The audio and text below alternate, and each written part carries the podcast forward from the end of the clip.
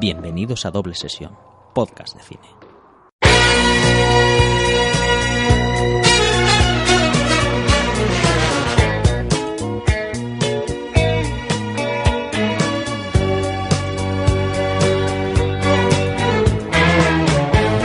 Hola a todos y bienvenidos a Doble Sesión, el podcast donde os invitamos a formar parte de nuestra mesa mientras hablamos de lo que más nos gusta, el cine.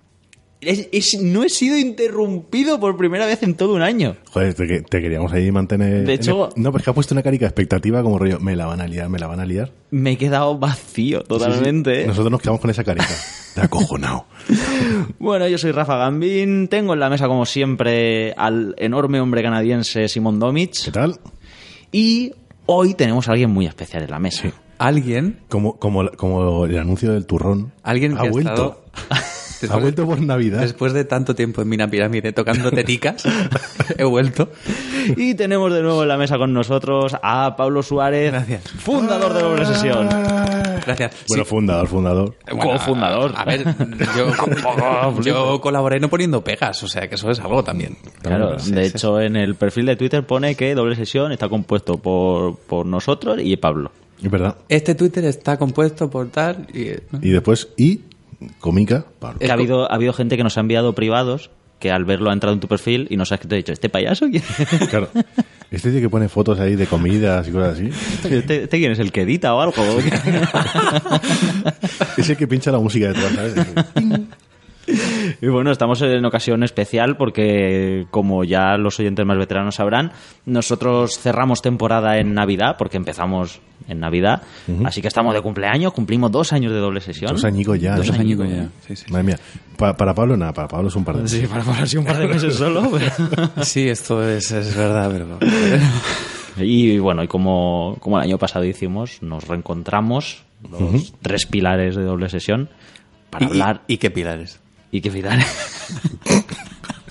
Olivares, olivares. para hablar de lo que más nos gusta, el cine. Ya digo, ¿eh? Y para ser fieles a las tradiciones, Pablo, dinos las redes sociales. Madre mía, las redes sociales... Lo mejor de todo es que no, no, no las sabía, las tiene apuntadas ahí en un papelico. Tengo que decir que me, me las he apuntado porque es que estas cosas pues, se me olvidan, ¿no? Claro. Estás gélido cual glaciar ahora mismo. Gélido y tímido cual perra. Sí, sí, se siente como J. Bo cuando está en otra pared de otro supermercado. ¿eh? Sí. Está ahí, no sabe. Pues eh, de- me habéis comunicado que hay una cosa que se llama Facebook. En Facebook estamos Que como... nuevo. Es- Algo que tiene que ser nuevo, yo creo, porque no me sonaba, que tiene que estar como... en la que figuramos como doble sesión podcast. Correcto. ¿Esto es correcto, Simón? ¿Puedes decir que es correcto? No tengo ni idea de nuestros hashtags, tío. Por eso nunca lo hago. Luego en Twitter eh, nos podéis encontrar, si queréis buscarnos, como doble sesión PDC, que es lo mismo que en Instagram. Sim- eh, Simón, ¿es así esto? Sí. Vale. Sí, de hecho, Simón es el que cuelga las fotos de Instagram, ¿no? Yo me encargo de Instagram y de Tinder. Y no sé si decir lo de, lo de la web antes que el hashtag o... No, no, di el hashtag primero que Pues mola. voy a decir Madre que mía, está muy verde este tío. Está ¿eh? muy verde, ¿eh? El hashtag que Está no haya gana- hecho podcast está nunca. una gana de soltarle una galletita a la mano el abierta. hashtag, que esto es como, como, o sea, no es el máquina total, no es el DS hashtag de ese total, Es, es un Sí, sí, hashtag potente, ¿eh? ¿sabes? Que, o sea, Hemos, hemos vuelto a esos tiempos de, de hashtag, ¿cómo era? De ese matanza 4K. Creo que es mi favorito. De ese matanza 4K. Tendríamos que hacer un, un, un llamamiento a los oyentes para que nos digan cuál ha sido el hashtag que más les ha molado. Y yo creo que de ese hashtag, Pues- de ese matanza 4K, El de, el de tiburón no es malo tampoco, ¿eh? De ese Bigger, Bigger Boat. Boat, sí, es verdad. Pues para, para este episodio el, el hashtag es de ese total. Ya sabéis que es ese hashtag que tenéis que emplear para dedicaros y enfocaros al capítulo para lo que sea. Criticar a Simón, eh, alabar la genialidad de Rafa está- y mía. ahora, ahora está poniéndose más cómodo. Ahora Siempre repite lo mismo. Eh, Puede criticar así. ¿eh? Eh, en fin, y es que es curioso, siempre hay más críticas que otra cosa, o sea que por algo Sí, será Simón. pero son constructivas. Yo aprendo. Me hubiese gustado que tuviésemos todavía a Constantino Romero entre nosotros, porque os acordáis del anuncio del Máquina Total 3, que era de Terminator. Sí, tío. Decía, Máquina Total 3. Molaba mogollón. Quizá tenga, teniendo en cuenta que, que vamos a ver Rogue One esta tarde, igual podríamos abrir el meloncico de Constantino un momento, ¿no? Para ver qué, qué va a pasar con Constantino Romero y Darth Vader. Melo- Bueno, no me meloncico, o sea. Constantino tenía buen meloncico, ¿eh? De hecho, voy a añadir una cosa, y es que eh, de la asociación... Oye, espera un momento, ¿has terminado Pero es- claro, esto que, ¿Has que somos, aquí somos bestias salvajes que ya hacemos lo que nos da la gana. ¿Qué son unos animales? Venga, te vienen con los hashtags. No, no, no. Vale, no, no. Ahora. Somos so- moradores so- de las arenas aquí, que hacemos cualquier cosa en cualquier momento. Vaya par de Tuskens. Y faltaría una, más, una cosa más, que es la web, wsession.com. Ujú. Y. Y hay una cosa que comentar sobre el enlace de Amazon, pero no estoy seguro de poder hacerlo. Así que necesito de vuestra ayuda. Dale, dale, dale. Eh, Esa es toda la ayuda que recibe Rafita. Dale, dale, dale. dale, dale.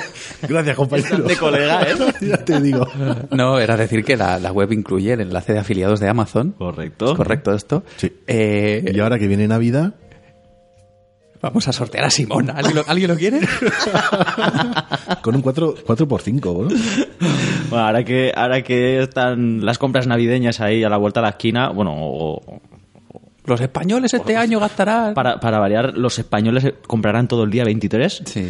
Entonces, para todas vuestras compras del día 23, si sois españoles, podéis entrar a través del enlace de afiliados Claro. de Amazon de nuestra web. Acordaos que con Amazon eh, te, te dan el envío al día siguiente. O sea, Correcto, puedes, com- puedes si comprar tienes 23. Amazon Premium. Incluso si tienes comida familiar, puedes em- em- pedir para 24 para que te entreguen el 25. Exacto. Y a vosotros no os va a costar nada más y nosotros nos llevaremos una pequeña comisión que siempre utilizaremos para bienes del podcast. Claro, que Esto que- me gusta que- que eso es la típica ¿eh? pregunta, abuela, ¿y de dónde sale esa comisión si la gente no paga más? Pues yo no lo sé. Pero Eso- deberías preguntar tú, ¿de dónde sale? Igual hay alguien que está perdiendo pasta por algún lado. Los de, Resen, ¿eh? los de Resen no. Hay un tío llorando con crisis esta de- del crack del 29 y saltando por la ventana. ¡Me han vuelto a quitar 20 céntimos! Ya dije que esa comisión no era buena idea. No, y lo he dicho, que muchas veces habla del tema de la monetización de los podcasts y demás, y esto va íntegramente a beneficios de, de- del podcast, y precisamente eh, lo que queremos es favorecer un poco la, la interacción y, y Mm. poder pues hacer algún sorteillo, alguna cosita.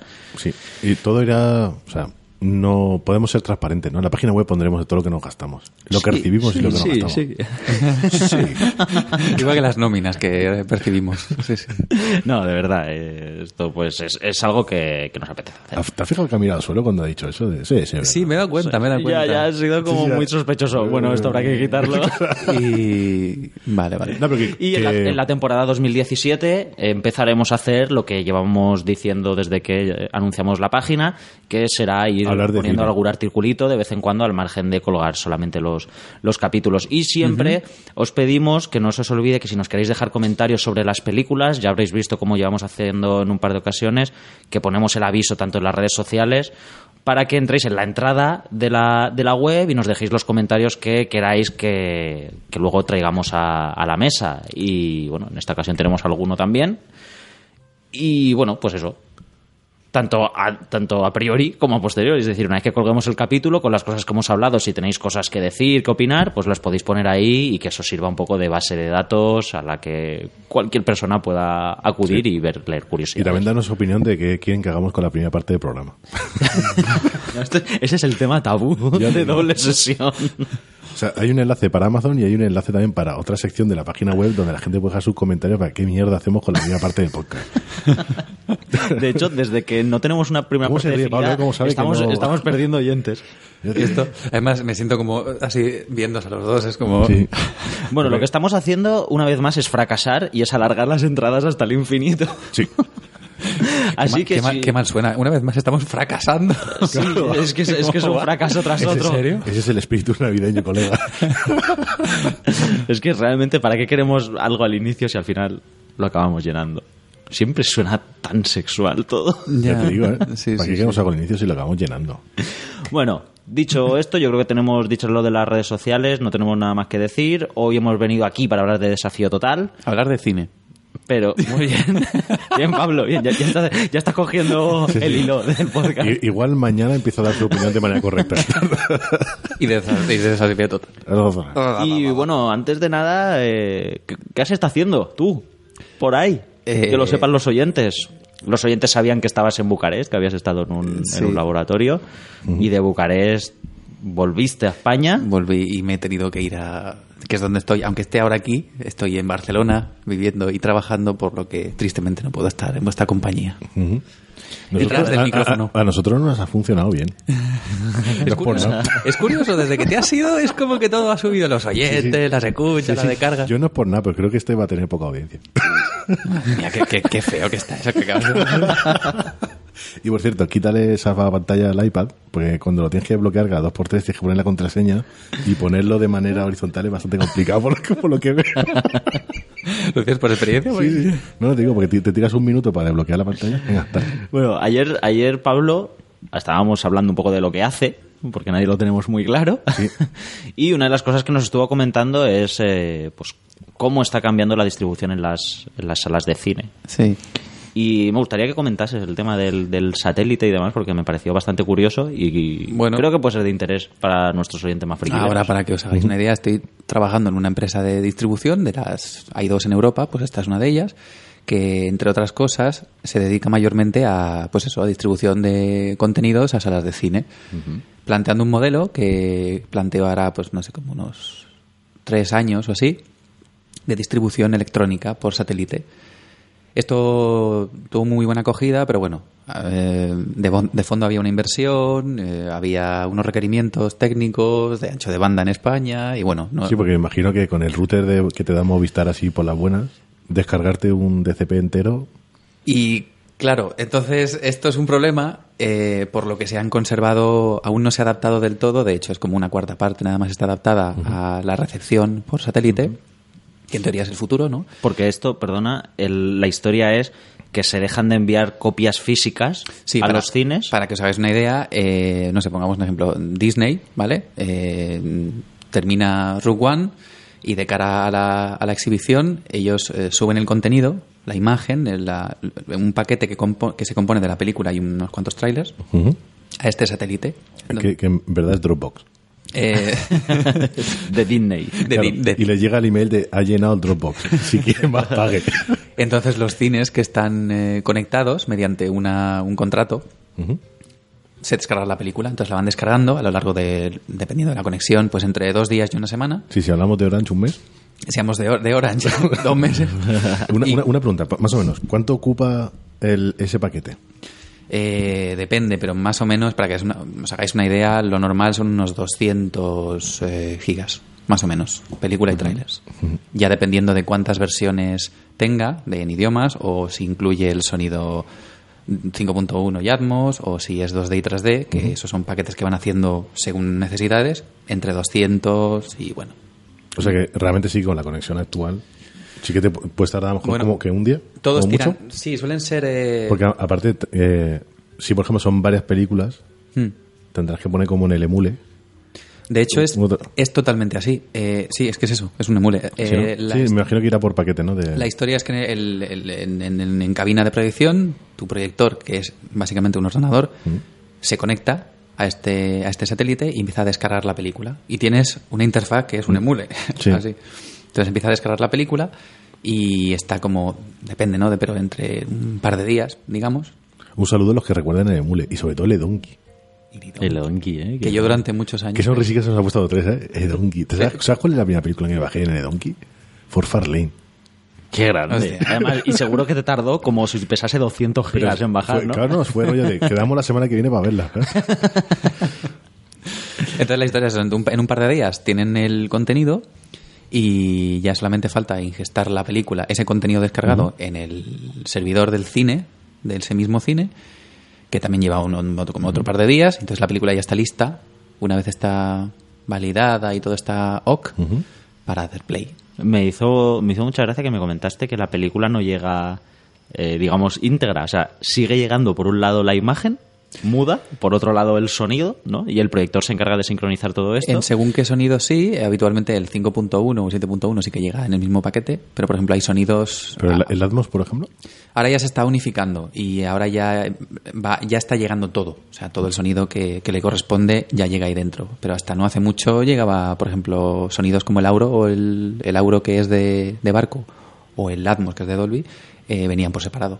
Pero bueno, esto ya está cambiando porque es que la verdad es que no era nada práctico que te llegara una cosa por un lado, otra por otro. Claro. Todo- pero, pero todo sí, que, pero sí que te, sí que te facili- facilita que la película siempre es la misma para cualquier cine, Sí. menos para el mercado chino, que ya sabemos cómo son. Pero el. Y, y el audio, en cambio, es lo único que te puedes descargar dependiendo de dónde estés. Claro, Eso- realmente, eso sí que es mucho más para que os hagáis una idea, la, la imagen eh, siempre es la misma. En un DCP la imagen siempre es la misma. Entonces está eh, la película, que es una- un fichero, un archivo, tiene un título muy largo que acaba en OV, Original Version. Entonces, luego delante pone Ripped. pone V- V- VHS Ripped. Son esos nombres largos, ¿no? De Ripped H264. Barra, barra baja, DVD RIP, barra baja, no sé qué, barra Pirate, baja. no sé qué. Entonces, la imagen es la misma siempre. Torrentes locos. Y dependiendo, y dependiendo del, del país, te mandan eh, otro fichero que acaba en VF, que significa version file, que es el encargado de tomar la imagen general y añadir el sonido que corresponde al país. ¿Todo, ¿Todo este método es por cuestiones de piratería? O... Sí, esto, este método es, pues, pues, pues sí, es, es- básicamente es seguridad, es Pero viendo, complejidad. Viendo, por ejemplo, hoy en día lo- la seguridad de, de grandes compañías como Sony, Hmm. yo incluso lo, no lo veo como una solución fiable, ¿no? 100%. Los servidores son la, son la cosa más fácil de hackear. Por ejemplo, en empresas como Sony, cada dos por tres, o hace poco Yahoo, otra Sí. Google. A ver, la historia es que se puede hacer. Se puede hacer. El problema es ese, que hay mucha seguridad, hay muchos filtros, hay mucha, muchos protocolos, pero si se quiere no es imposible. Entonces esto... Luego dice, ¿cómo es posible que la película esté ya aquí? Pues porque... Bueno, Pero con esa voz. Es que además lo dices con esa voz, pero ¿cómo es posible que no? Luego también imagino que se abaratarán costes por lo que antes suponía envía, hacer los envíos Bueno, y- y- físicos y, claro, justo, y el luego soporte- el soporte. el número de copias, ¿no? Porque imagino que, que es un DCP para si tú vas a proyectar en tres salas es únicamente un DCP. Sí, ¿no? es un, un único DCP. O sea Pensad que no son tres copias Un distintas. TCP para unirlos a todos. De cara a los costes, eh, pensad que hasta no hace mucho se enviaban discos eh, que se llamaban CRU, que eran discos eh, internos, muy grandes, con una alimentación eh, inclui- que incluía la, la alimentación, que tenías que meter eh, físicamente en el servidor. Era más difícil. Ahora se están llevando discos 3.0 a USB. Sí, no, pero aparte que también los costes de lo que es la distribución, Sí. en verdad se los estás pasando al cliente. Porque es el cine el que tiene que eh, es el que tiene que invertir en una buena conexión de Claro. internet. Mm, sí, por que sea eso, fiable. por eso también es una manera de ellos para abaratar costes, pero incluso cargar aún más en lo- a los Por eso tienes que ofrecerles como integrador, que es un poco lo que hace mi empresa, que es lo que se encarga de que todo el mundo pueda, si quiere, tienes que ofrecerles soluciones, que es, pues si no tienen medios para adaptarse como es necesario, pues está la opción del disco, por ejemplo, que es la una opción que está ahí mucho, ya os lo digo. Pero- Sí, porque pero- esto en España eh, me dijiste que la implantación realmente es, es pequeña. O sea, de la gente que funciona hablamos- por satélite. Sí, hablamos de los circuitos grandes, de los, eh, los Kinépolis, los Cinesa, los Yelmo, los Arte 7, los, los circuitos grandes de España. Ahora entendemos por qué Cinesa nos cobra el extra. Ah, ese no, famoso es- y polémico es extra. claro, es la cuota de internet. Es como, no, que tenemos que pagar internet. Claro, bueno, la, la- y, y de cara al importe de las entradas es tan caro porque, bueno, las todas las... eh, esto pasó en 2008, un poco antes, 2006. Eh, lo que hay ahora, el modelo que hay ahora de exhibición en toda Europa, en todo el- bueno, en Europa porque en el resto del mundo ya casi está acabado, es un modelo basado en una, en una hipoteca. Entonces, eh, empresas como la mía, con la ayuda de los bancos, eh, generaron un crédito hipotecario para los exhibidores, que ellos aceptaron para cambiarse de 35 a digital. El digital. Entonces, esto, este modelo, que se llama VPF, De 35 milímetros, es decir, Sí. película de, fotoquímica. de película, sí, de película, de rollos de película a discos duros. Esto se llama VPF, que significa eh, Virtual Print Fee, y esta tarifa la estarán pagando hasta 2023.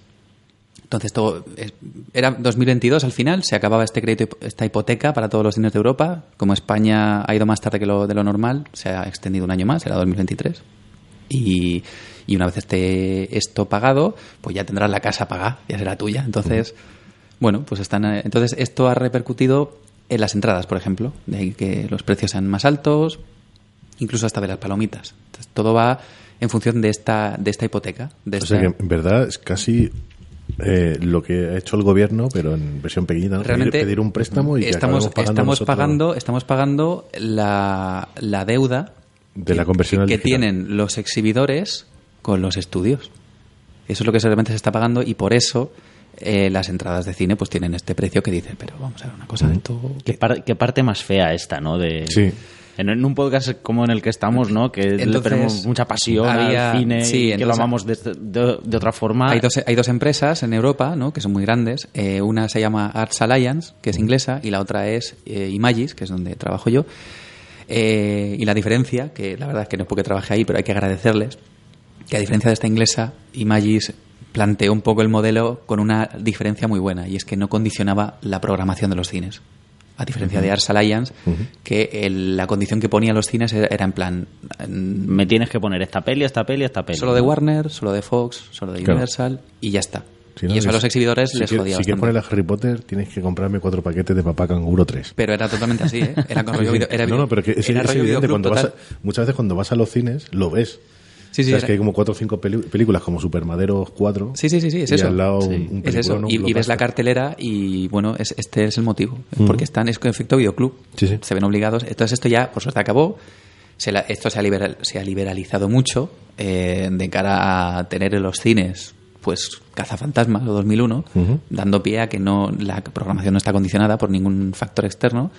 Tú tienes tu hipoteca y me la vas pagando todos los meses y tú ya tienes una sala digital con un mantenimiento. Claro, es el rollo de mientras tú a mí me lo pagues lo mío, Claro, a claro, mí me da igual tú cómo te lo Y a cambio yo te ofrezco un mantenimiento. Incluso hay mucho leasing en, en los cines, en plan de este proyector que envejece muy rápido, se queda más, mm, se queda anticuado, desfasado, tal, lo cambiamos y sigues pagando el, el fee. O sea que esto, y es así como se está funcionando en... Entonces, esto acabará en 2023 y cuando esto ocurra en 2023 habrá que replantear el modelo de exhibición europeo Claro. que ahora mismo no, ha- no habrá ninguno y no se- habrá que bueno crear una nueva carta de precios en los cines porque no se sabrá no habrá ninguna razón para pagar 8 euros por una entrada de cine ninguna Hombre, pero poco a poco, ya lo hemos hablado muchas veces, ¿no? Eh, está cada vez más de la posibilidad de, de tener el cine en casa. bueno lo que se quiere hacer ahora es eh, tener la casa en el cine que es lo que se está intentando por ejemplo lo que se quiere hacer son plataformas de alquiler para cines en mm, un par llegarán en 2017 Que son un par de hombres que vienen a tu casa, cogen tu sofá, se lo llevan al cine. te llevan en el Te sofá. llevan en el Claro, sofá, te tío. llevan en el sofá, te dejan ahí te abrochan y es el, tu casa. te abrochan bien el Claro. pijamica de trenes y te acomodan y te ponen en la peli Te ponen tus pantuflas, tu Entonces lo que se pretende es que lo- los Cuando exhibidores viene el perro dicen, no, perros no pueden Claro. entrar a la sala. lo que se pretende es que los exhibidores por una cuota muy afrontable paguen un pues eso, la acceso a la plataforma y puedan eh, exhibir pelis de casi estreno por muy poco. Y esto si es poco para ellos, será poco para nosotros. Entiendo. Bueno, luego estará lo de siempre, ¿no? Que querrán seguir ganando lo mismo, Claro. eh, a pesar de que... Y como no hay nadie que lo regule, no nadie puede decirles nada. Como, como ese truquico, ¿eh? De, de, de duty free. De que ahora, cuando pasas la entrada, Sí. tienes que cruzar toda la zona de, de Sí, golosinas ya y tal. Sí, sí, sí. Tío. Que es como, para coger mi avión tengo que ver tantos perfumes antes Claro. que no puedo irme sin llevarme nada. O sea, Sí, sí. necesito un perfume. Bueno, pues ha estado interesante. Hacía tiempo que no teníamos estos Sí. puntos de vista que nos traías tú, siempre más técnicos y de la industria. Entonces, bueno, es, un- es un poco... Y es, es cu- a- no sé, a mí me gusta, ¿no? Que, el, que, pues que la gente, que muchas veces, muchas veces toda esta parte es la gran desconocida Hmm. de- del Si no, cine. ¿qué, qué es lo que pasa en la sala de, de En la- proyección, de no? atrás, sí. Detrás de la sala de proyección, ¿no? Y bueno, y que nuestros oyentes puedan tener esta información de primera mano, creo que es muy valioso. O sea Sí, que, sí. Pablo, te necesitamos más, tío. No, Eh, ya. No te vayas a I Barcelona. know. ¿Ves? Ahora sí me queréis, ¿eh? Ahora, me voy. Bueno, después de eso ya se puede ir. Gracias, Pablo, ¿eh? Nos vemos Muchas el año que viene. Hasta luego. Bueno, pues yo creo que ya podemos ir Y también- calentando motores para Y también buscamos a alguien que haya trabajado en la zona de chucherías de los cines. Yo trabajé en la zona de chuchería Vale. de los cines. Bueno, pues vamos a dedicarle 20 minutos más a la zona de ¿Cómo es el chuchería mo- de los cines. ¿Cómo es el modelo de distribución de las nuevas chucherías? Tengo que deciros, ¿puedo decir una cosa curiosa sobre este tema? Sí, sí. Una vez, Me metí un gusano de chuchería por el culo. pero eso no lo voy a decir. Oye, tu colega, ¿no? ¿Cómo está? Una vez Se ha venido arriba. me dijo el señor cuando trabajaba en, Me dijo el señor. cuando trabajaba en esto era en 2004 en Barcelona. Pero el señor te ¡Aleluya! al, al maestro o No, no, el maestro no, el señor de, de Universal Ah, España, vale. por aquel entonces, no sé si es el mismo ahora, era- se encargaba de traer las películas de Universal y las chuches. Y así, en un ratico entre película y película, no sé cómo salió la conversación, me dijo, realmente las chuches, ¿sabes que esto en tu intestino no hace nada? Simplemente lo sacas igual que ha entrado porque no tiene ninguna propiedad que se quede en tu cuerpo. Cuando te estabas metiendo un bolón en la boca. Entonces, claro, esto vino por el, en plan de- es el rollo de usted, que es el señor de Universal, que trae estas películas. Además, que por aquel entonces era UIP, que UIP era Paramount, Universal y DreamWorks, que este señor traía muchas pelis. Y ese señor me Muy- dijo- mucha golosina, Y mucha tío. golosina, y me, y me facilitó esta información de, pues esto, esto el cuerpo no lo asimila, Pero- esto sale igual que ha entrado. un profesional en, en toda la materia, ¿eh? Que Era llevaba... como, gracias. Claro, y entonces miraste con ojos hambrientos el tubo ese de boomer, el extra largo. y dijiste, "Me- ¿podré meterlo todo en mi intestino a la vez? ¿Cómo saldrá? Pare- ¿Parecerá una maquinita esa de corneto? Tendré que contratar un churrero para que vaya a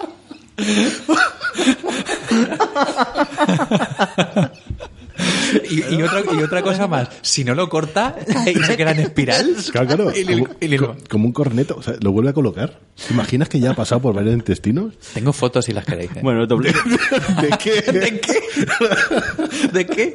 doble sesión es esto. Una vez est- está en lo más alto y otras veces cae en picado. Claro, gracias, gracias por volver, Pablo.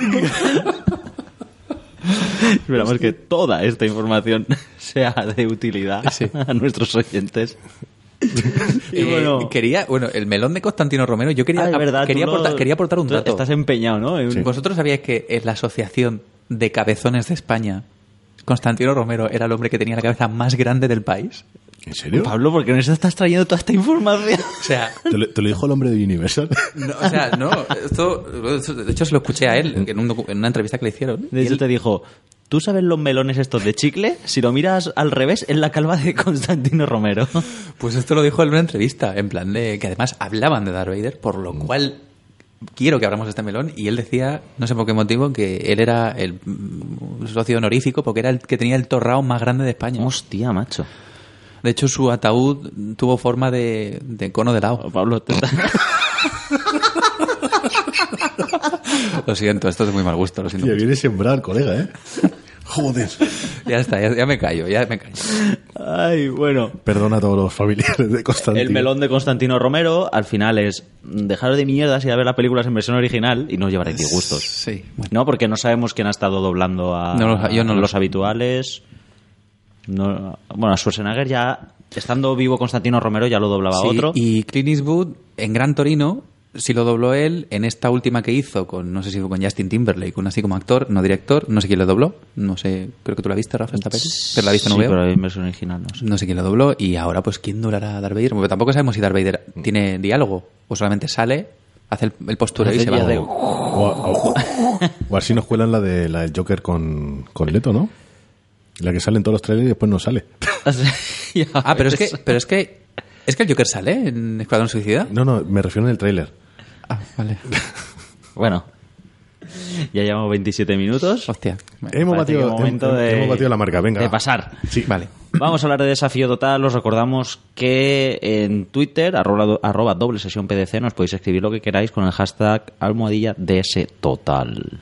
Constantino, te queremos.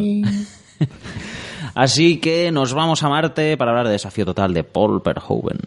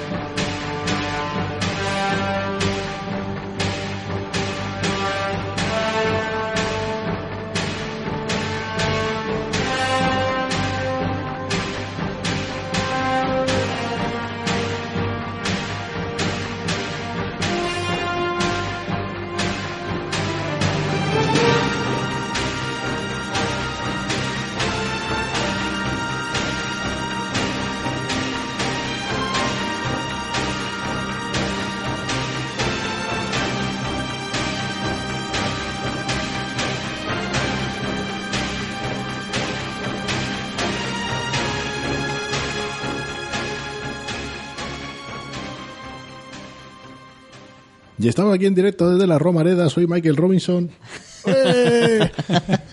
Ese, ese momento que Canal Plus tenía tanta pasta que contrató a Jerry Goldsmith para que le hiciese la, la entradilla ¿no? de los partidos de Pero- fútbol. y como sabemos que Jerry es un baguete, Claro, dijo, dijo- "Voy a componer, componer Pero- los cojones. pero- Cuando- pero y, no lo- los y luego, derechos, y luego ¿eh? cuando le dijeron, haznos la de la de desafío total, dijo, mira, pues tengo esto aquí del Canal Plus.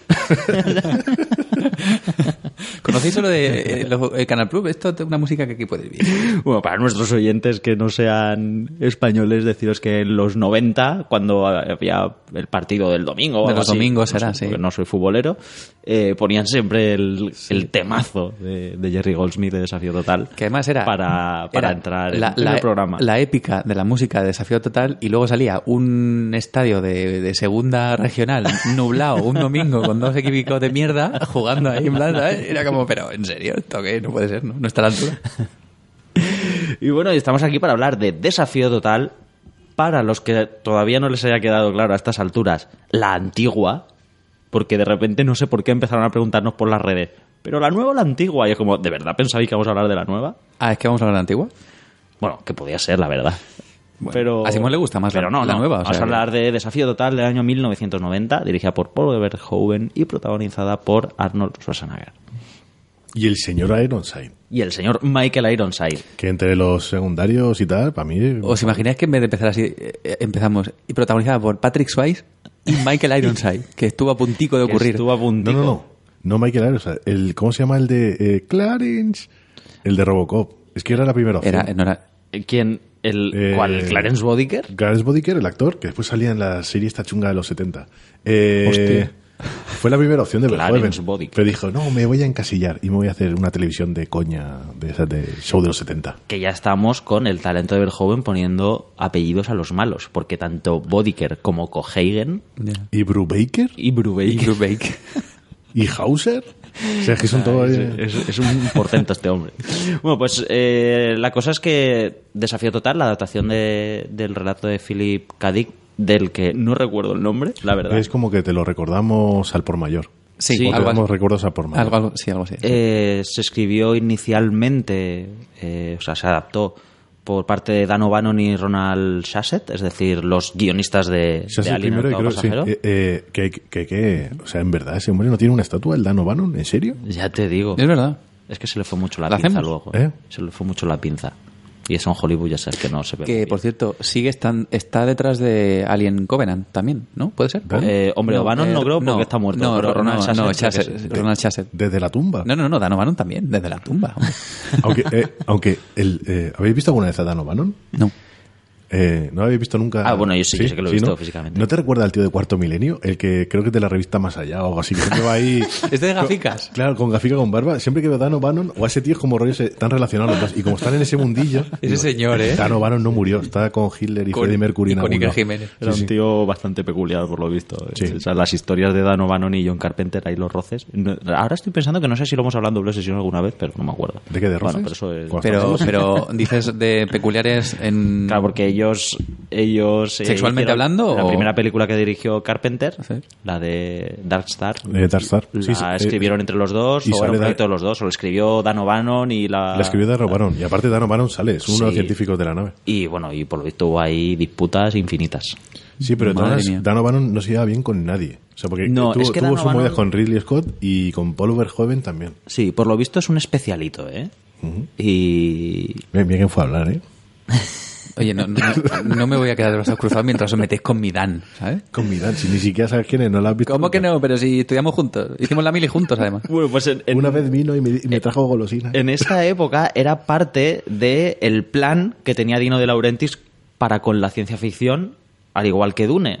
Entonces era algo que estaba bajo, bajo su... Vamos, que él lo había comprado.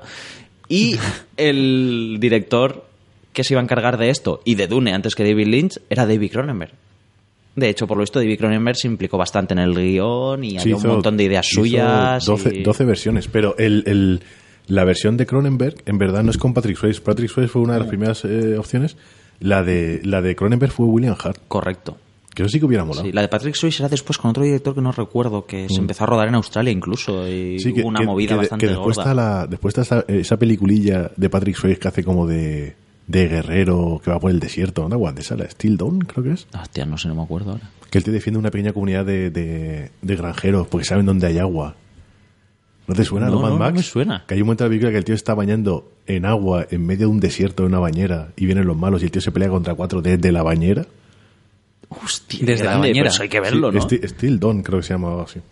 Eso hay que brutal, verlo. Y si está en Blu-ray, podéis entrar en nuestra web y a través del enlace de afiliados de Amazon comprar. Qué bien. Compraros cuatro copias por el precio de tres. Claro. Qué- qué Repartirlo bien. entre la familia. Qué bien, qué bien conectado, ¿eh? Está eso. ¿Has Muy bien. visto? Eso está. Que, Has estado rápido ahí. No, ya va ganando terreno en estas cosas. No, pero sí, sí que había varias opciones, porque por lo visto yo, que lleva, lleva- eh, creo que compraron los derechos. La primera vez que se compró los derechos de- del relato para convertirlo en guion, adaptar la pantalla, fue en el 74. y la película es del 90, o sea, estamos hablando de 16 años Efectivamente. dando vuelta, que incluso la gente de Hollywood decía que la película estaba maldita.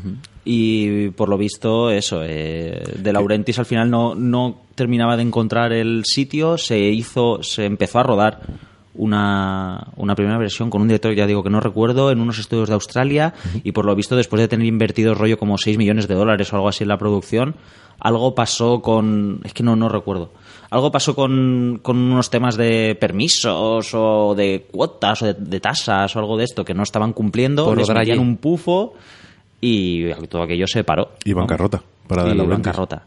Y entonces, nuestro amigo Schwarzenegger conoció a O'Bannon y a, a Sasset, le llegó una copia del guion y se interesó mogollón, porque recordamos que Schwarzenegger estaba rodando con él El Destructor, digamos que Schwarzenegger ya era consciente de qué demonios estaba haciendo en, en Estados Unidos y empezó a construir, a tomar las riendas de su carrera para eh, tener cada vez Sí, aparte que proyectos hay, hay que mejores y decir más que como, que como Stallone, ¿eh? o sea, una cosa es lo que hacen en, en la pantalla y otra cosa es como detrás son unos mega empresarios. Efectivamente. Bueno, es que en el caso de Schwarzenegger es muy curioso, pero incluso en todas las películas que ha participado relevantes, Mm. ves por making por entrevistas, lo implicado que estaba y Sí, las sí. decisiones que tomaba. Claro, es que Desafío Total es, es criatura de Schwarzenegger. O sea, el tío Total. compró, o sea, forzó que se comprara los derechos, él invirtió dinero en su propio bolsillo para seguir. De hecho, tenemos que agradecerle que contrataran a Michael Biehn para el papel de Kyle Reese en Terminator, porque fue él el que lo contrató. En o sea, plan de- le debemos mucha gloria a Schwarzenegger. Claro, y además esto lo decía en el making of con una camiseta, una camisa de palmeras. Que era, tío, qué grande eres y fumándose un puro, o sea. Sí, además él se dedicó tanto de buscar al director,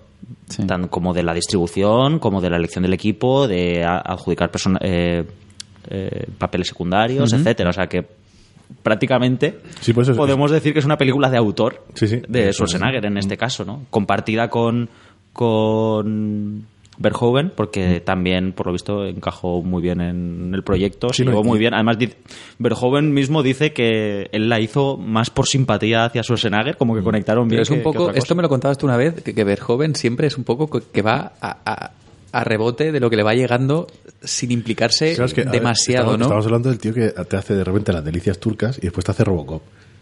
O sea, es que, eh, el, Ya, pero- que, eh, me acuerdo que cuando, eh, cuando reeditaron el Blu-ray lo, lo vi con Pablo, Mm. lo vimos en mi casa y, y estuve viendo un poquito el making of y tal, y el tío hablaba que fue su mujer la que le dio por culo, Sí, diciendo, sí, sí. ¿cómo suena eso? Y, además, y a- y además le instó Viniendo del creador de las y además le, instó a que dirigiera la película. O sea, la mujer era la que venía con el, con el, con el guion y le decía, haz Robocop, haz Desafío Total. Que sí, que yo lo veo, pero que esto no, que ha- ha- hazme caso. Casi yo lo que quiero hacer es Showgirl, que haya pesado a Robocop. Robocop, que aquí hay- ya, que ya vendrá Showgirl. Que Y, si, si y- no y hablan, vino. si no hablan ni inglés, tú hazme caso a mí.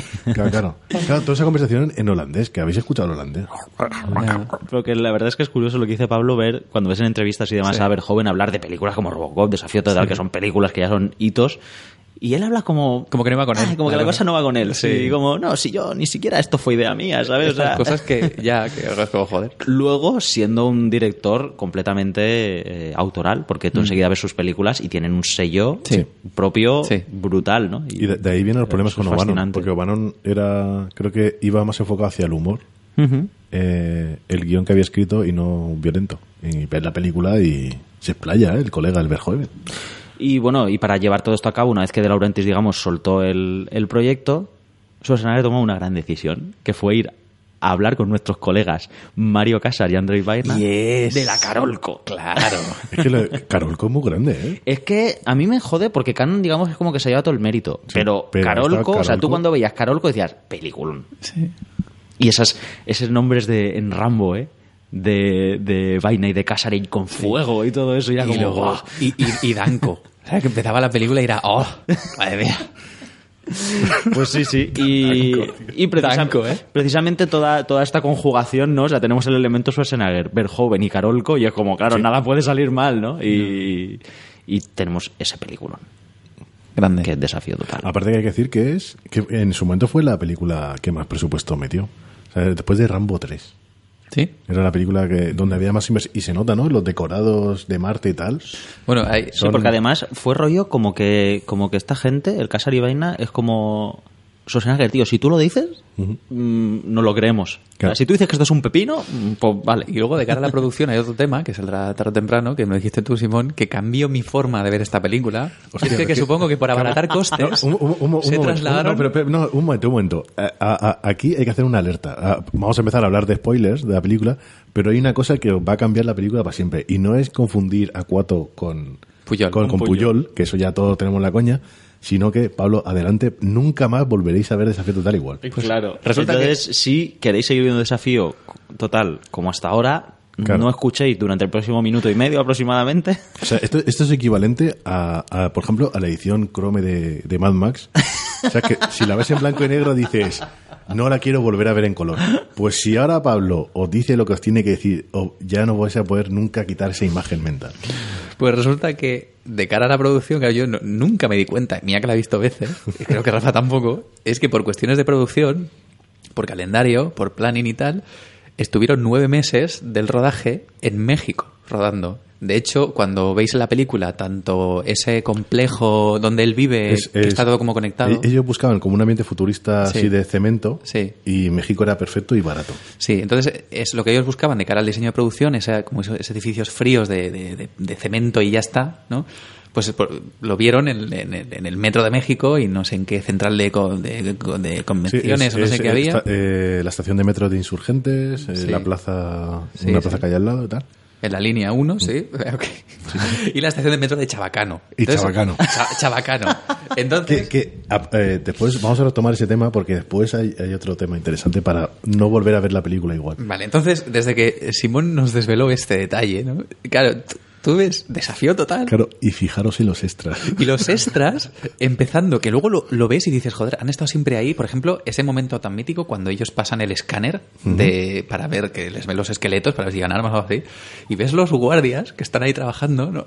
Y ves la gente del metro, y ves la gente que anda por ahí. Y te das cuenta que son todos mexicanos. Son mexicanos a pero, pero, saco. pero aparte con Sí, sus porque señores además- bigotes, eso, son mexicanos de los años 90. O sea, es, Claro, si, aquí, bigotacos. si aquí en España era chungo, Sí. Ima- imagínate, el, eh, o en Estados Unidos y tal, imagínate el referente mexicano. Sí. O sea, es que es igual, o sea, son todos mexicanos, lo ves y dices, hostia, un momento. Y, era, y nunca la volví a ver igual, yo creo. Claro, hasta por ejemplo, yo, yo me acuerdo Porque siempre- además nos, nos dicen en qué ciudad.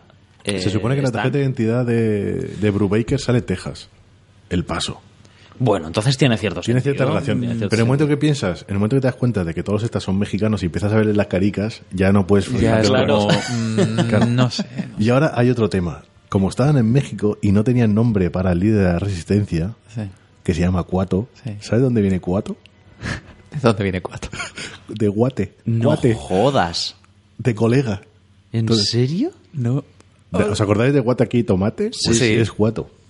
Viene, viene de ahí. Por eso se llama Cuato, de Cuate.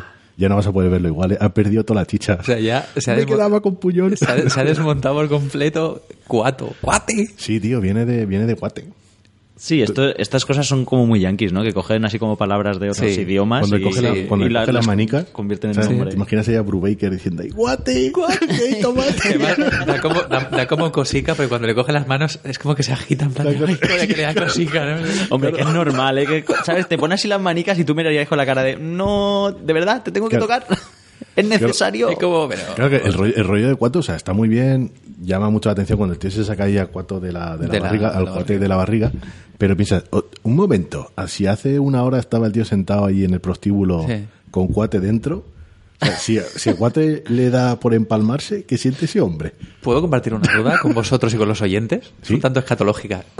¿Cuate o cuato y este, el, Claro, el colega, hasta- comparten chorra? Claro, ¿O el, tienen de chorra? claro, el tema es hasta, hasta, hasta qué punto están relacionados, dónde están comunicados. Y es más, si, si Cuato estaba ahí, será porque en algún momentico le da, ¿no? Deberíamos parar ahora mismo. Entonces, si le da, la chica le cobra por dos, porque claro, se quitará la ropa y aparece Cuate de repente. Y aquí tenemos nuestro análisis profundo de doble de, de desafío total. Bueno. somos doble sesión. Y, o sea que cuate, cuato. Claro, y cuando lo ves ahora, también está la escena esa que el tío se abre la camisa, que se da la vuelta, Sí. Que aparte, hay, do- hay- hay- el, el- el tío cuando se abre la camisa... Cuando asoma la manita, ¿no? No, no, antes de que asome la manica, el tío empieza a poner como carica gustico Sí, y empieza sí. como a temblar. Sí. Que dices, Digo, "Hostia, "Ay". un momento, ¿qué está haciendo? Que- claro, que te imaginas ahí que se va a abrir una puerta, va a entrar el cuarto como rollo, me cago en la puta, otra vez tocándote, ¿quieres dejarlo? De hecho, me estoy acordando que en la escena que, que Quaid ve el vídeo que sale que sale Hauser Sí. ya con, con Coheigen, Sí. al final le dice eh, thank you, amigo. sí. Sí. o sea que sí que Sí. hay cierta autoconciencia. Que eso- esos vídeos son la hostia. Son Porque está, está el vídeo ese que de repente se abre plano y está él con, con, Con Coheigen, Coheigen. Que por cierto, si Guate viene de Guate, Coheigen de dónde viene. No, no, no, no, no, no te, no te- no te vayas por ahí, por favor. Pero ese momentico que se abre plano y se ven los dos colegas agarraicos, el uno con el otro como rollo de che, De- que- que parece- in your face. Claro, y yo me de, ¡wow! Te las comí, ¿sabes? Que molaría que sonara la musiquita de Inocente, Inocente, ¿no? Ni, ni, ni, ni, ni, ni, ¿sabes? Rollo, algo así. Petones, hay un planico de Coheigen, que es cuando eh, se les escapa por segunda vez en el, en el prostíbulo, que se escapan por la puertecica lateral. Sí. Que tenemos ese gran momento de una enana subida con una UCI disparando desde la barra. Y ese gran personaje que es Tony. Ese personaje Tony? con Sí, ese ¿eh? con ese cráter en la, en la cara, ¿sabes? Que no, no, no, no es cráter, no te- es como un sepionet ahí pa, pegado. o sea, es como una cicatriz, ¿no? No sé, es como una, una cobertura. Pero ¿no? Tony es un buen tío al final, y Es les ayuda. Sí, sí, a escapar. Tony, y mola. pero, por ejemplo, y pega Tony- unas patadas brutales. Tony, ¿eh? Que parece que esté bailando bacalao. ¿eh? Ha soltado una patadica para arriba. ¡guau! Exacto, guapa. Que de tonas. Y aparte, no tiene que tener ningún sentido la profundidad, ¿no? Porque viendo con un ojo, está- tiene que estar pegándose con la marquesina de la puerta. Pero, rato. eh, ¿Te imaginas? ¡Tony! En esa escena que va a pegar la patada y no le da, ¿sabes? Y el otro se queda mirando así, ¿qué hace, pavo? Y la pione. ¿Cómo cambiaría todo, eh? Molaría un huevo. Yo creo que no habría ni tiroteo, dirían, pavo, mira, vámonos, porque con esta gente no se puede hacer nada. Y el Tony siguiendo pegando ahí, sin nadie. que en, en- en el momento ese que, que huyen, que recibe una llamada de, de Coheigen, pues, ¿te te que hay un momento que sale Ironside? Sí. Sale fuera y le dicen, tiene una llamada de Coheigen. Que Sí, le va que a va, va al, al coche, Claro, va al coche. y le dice que se vayan de ahí. Claro, que lo mejor de todo es que Coheigen está girado. Sí, Que está girado y hace la vueltecica encanta, a, a los Sara Montiel de... Hola. me encanta. Además ocurre dos veces, porque cuando, cuando Sharon Stone llama a Ironside, cuando, También, cuando verdad, se él gira. también se gira, que dice, voy a llamar a un doctor, y de repente ¡fup! Se gira. Es, es que es tan de malo eso. Sí, sí. Eso es como, como Takeshi Kitano en Johnny Mnemonic, que también se gira cada vez que le llama por el, el este. Es que te, te da cara. Ese- ¿Os, ese rollo ¿os de- acordáis de No, pero, las- que, no, pero es que el tema de Coheigen... es- A ver, mira, Ironside lo llama Sharon Stone a- al, al Ironside, ¿no? Entonces puedes decir, vale, se da la vuelta y coge la llamada. Pero es que Coheigen ha llamado. ¿Que ha llamado de espaldas? ¿Que si, quiere, que si quiere hacer el interesante? Es como rollo de, voy a marcar y me pongo de espaldas. Ya verás, ya verás. Giro, ¿eh? ¿Qué pasa? Le falta decir, Coheigen. Vale. Es un detallazo. A mí me encanta. A mí me, me llamó la atención también. Sí, es como sí. rollo. Porque todos se giran, tío. cuando- Sí, sí, pero aparte como rollo, eh, eh, si te fijas es como un medio giro. Es como esto de posado de fotos de, de, Es- de- es súper chanante, ahí. súper. Era ahí, "Yeah, claro, chan, Coheigen. Coheigen".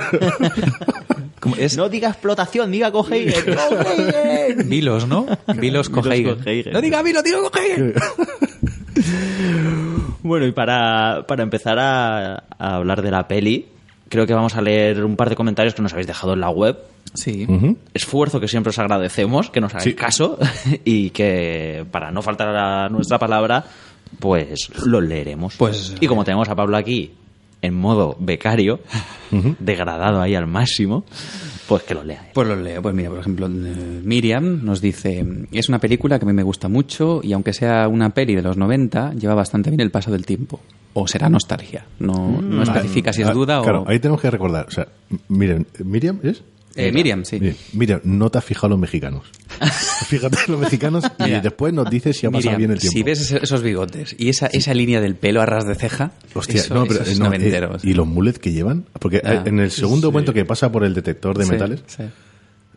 hay un tío a la, a la izquierda De los guardias con que están un- sentados. sí, con un mulet y un bigotazo que dices, tío, esto no. Me gusta cuando él coge el, el metro ese para ir a Marte, que ya se ha, se ha Sí. quitado el disfraz de señora, y se pone a hablar con un ZZ-Top, ¿sabes? Sí. Que está ahí apoyado ahí con la ventana. Eh, respeto. Ese, es, Qué es- pavo, es, ¿eh? es Mike no sé qué, que, eh, Mike eh, Harris o algo así, que es el tío que es el, es el motorista de Terminator, ¿no? Como que el motorista. Sí. Es el motorista de Terminator. Hostia, qué bueno. Al que, tío. al que Te le- El de que le quita la chaqueta. Al que le roba la- Sí, hablamos de la 2, el que le quita la, la ropa, el del billar. sí. Cuando Claro, la volví a ver para el podcast, yo digo, este pavo me suena mogollón y, Y- no lo ubicaba, tío. Sí, señor. Y sale, salen varias películas más. Es, es- hablamos de Ironside, pero hay gente como este tipo, que ahora voy a buscar el nombre, ha estado en mogollón de películas que dobladas por Constantino. Hombre, es que yo creo que si quieres vivir bien y estás en un rodaje con Schwarzenegger, a poco que le des un poquito de coba, ya te ficha Sí. para todo, porque además dice que es un, que es un cachondo. Creo que lo hablamos un día hablando de Depredador, ¿no? Del cachondeo que llevaban ahí Hombre, hostia, y- con no, todos. y si- y si a, alguien- poco, a si- poco que le caigas bien, Schwarzenegger tiene que decir, para la siguiente Pero, te pues, vienes, si- hombre. Si alguien ha visto el documental de Schwarzenegger de en, Iron. en- en Brasil, sabe lo que es pasárselo bien. ¿Cuál? El de Brasil, cuando va a Brasil, No que a una tía le enseña cómo fumar un puro. Sí. ¿No has visto esa escena? No. Pues, que le pone la zanahoria, ¿no? Sí, la bueno, boca de huevo. y que- Pero, pero ya, Ay, ya Dios. en Pumping Iron ya se le ve jovencico recién llegado que tenía un cachondeo encima que no se aguantaba. él. Qué tipo, qué tipo. Bueno, Bueno. estoy recibiendo en directo una llamada de Antonio Barnett del despacho del doctor Beckman. No se lo voy a coger, por razones obvias. Pero aprovecho para mandarle un saludo, hombre. Que ha sido curioso que se cuele, que se cuele Antonio Barnett en la grabación de Desafío Total. Bueno, ya, ya te llamaré, Antonio. Bueno. Eh, Miriam nos decía eso, Miriam si nos ha decía soportado el paso del tiempo es nostalgia. Yo no, no creo que no haya soportado bien el paso del tiempo. Creo que está mucho más Sí.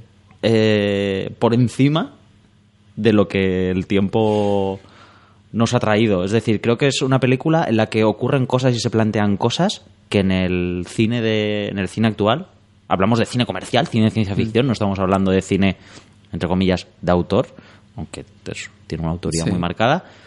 eh, es casi impensable. O sea, ocurren cosas, hay formas, hay maneras que a día de hoy serían imposibles. O sea, yo, el, el- ¿os, ¿Os fijasteis en el puñetazo que le pega a Sharon Stone?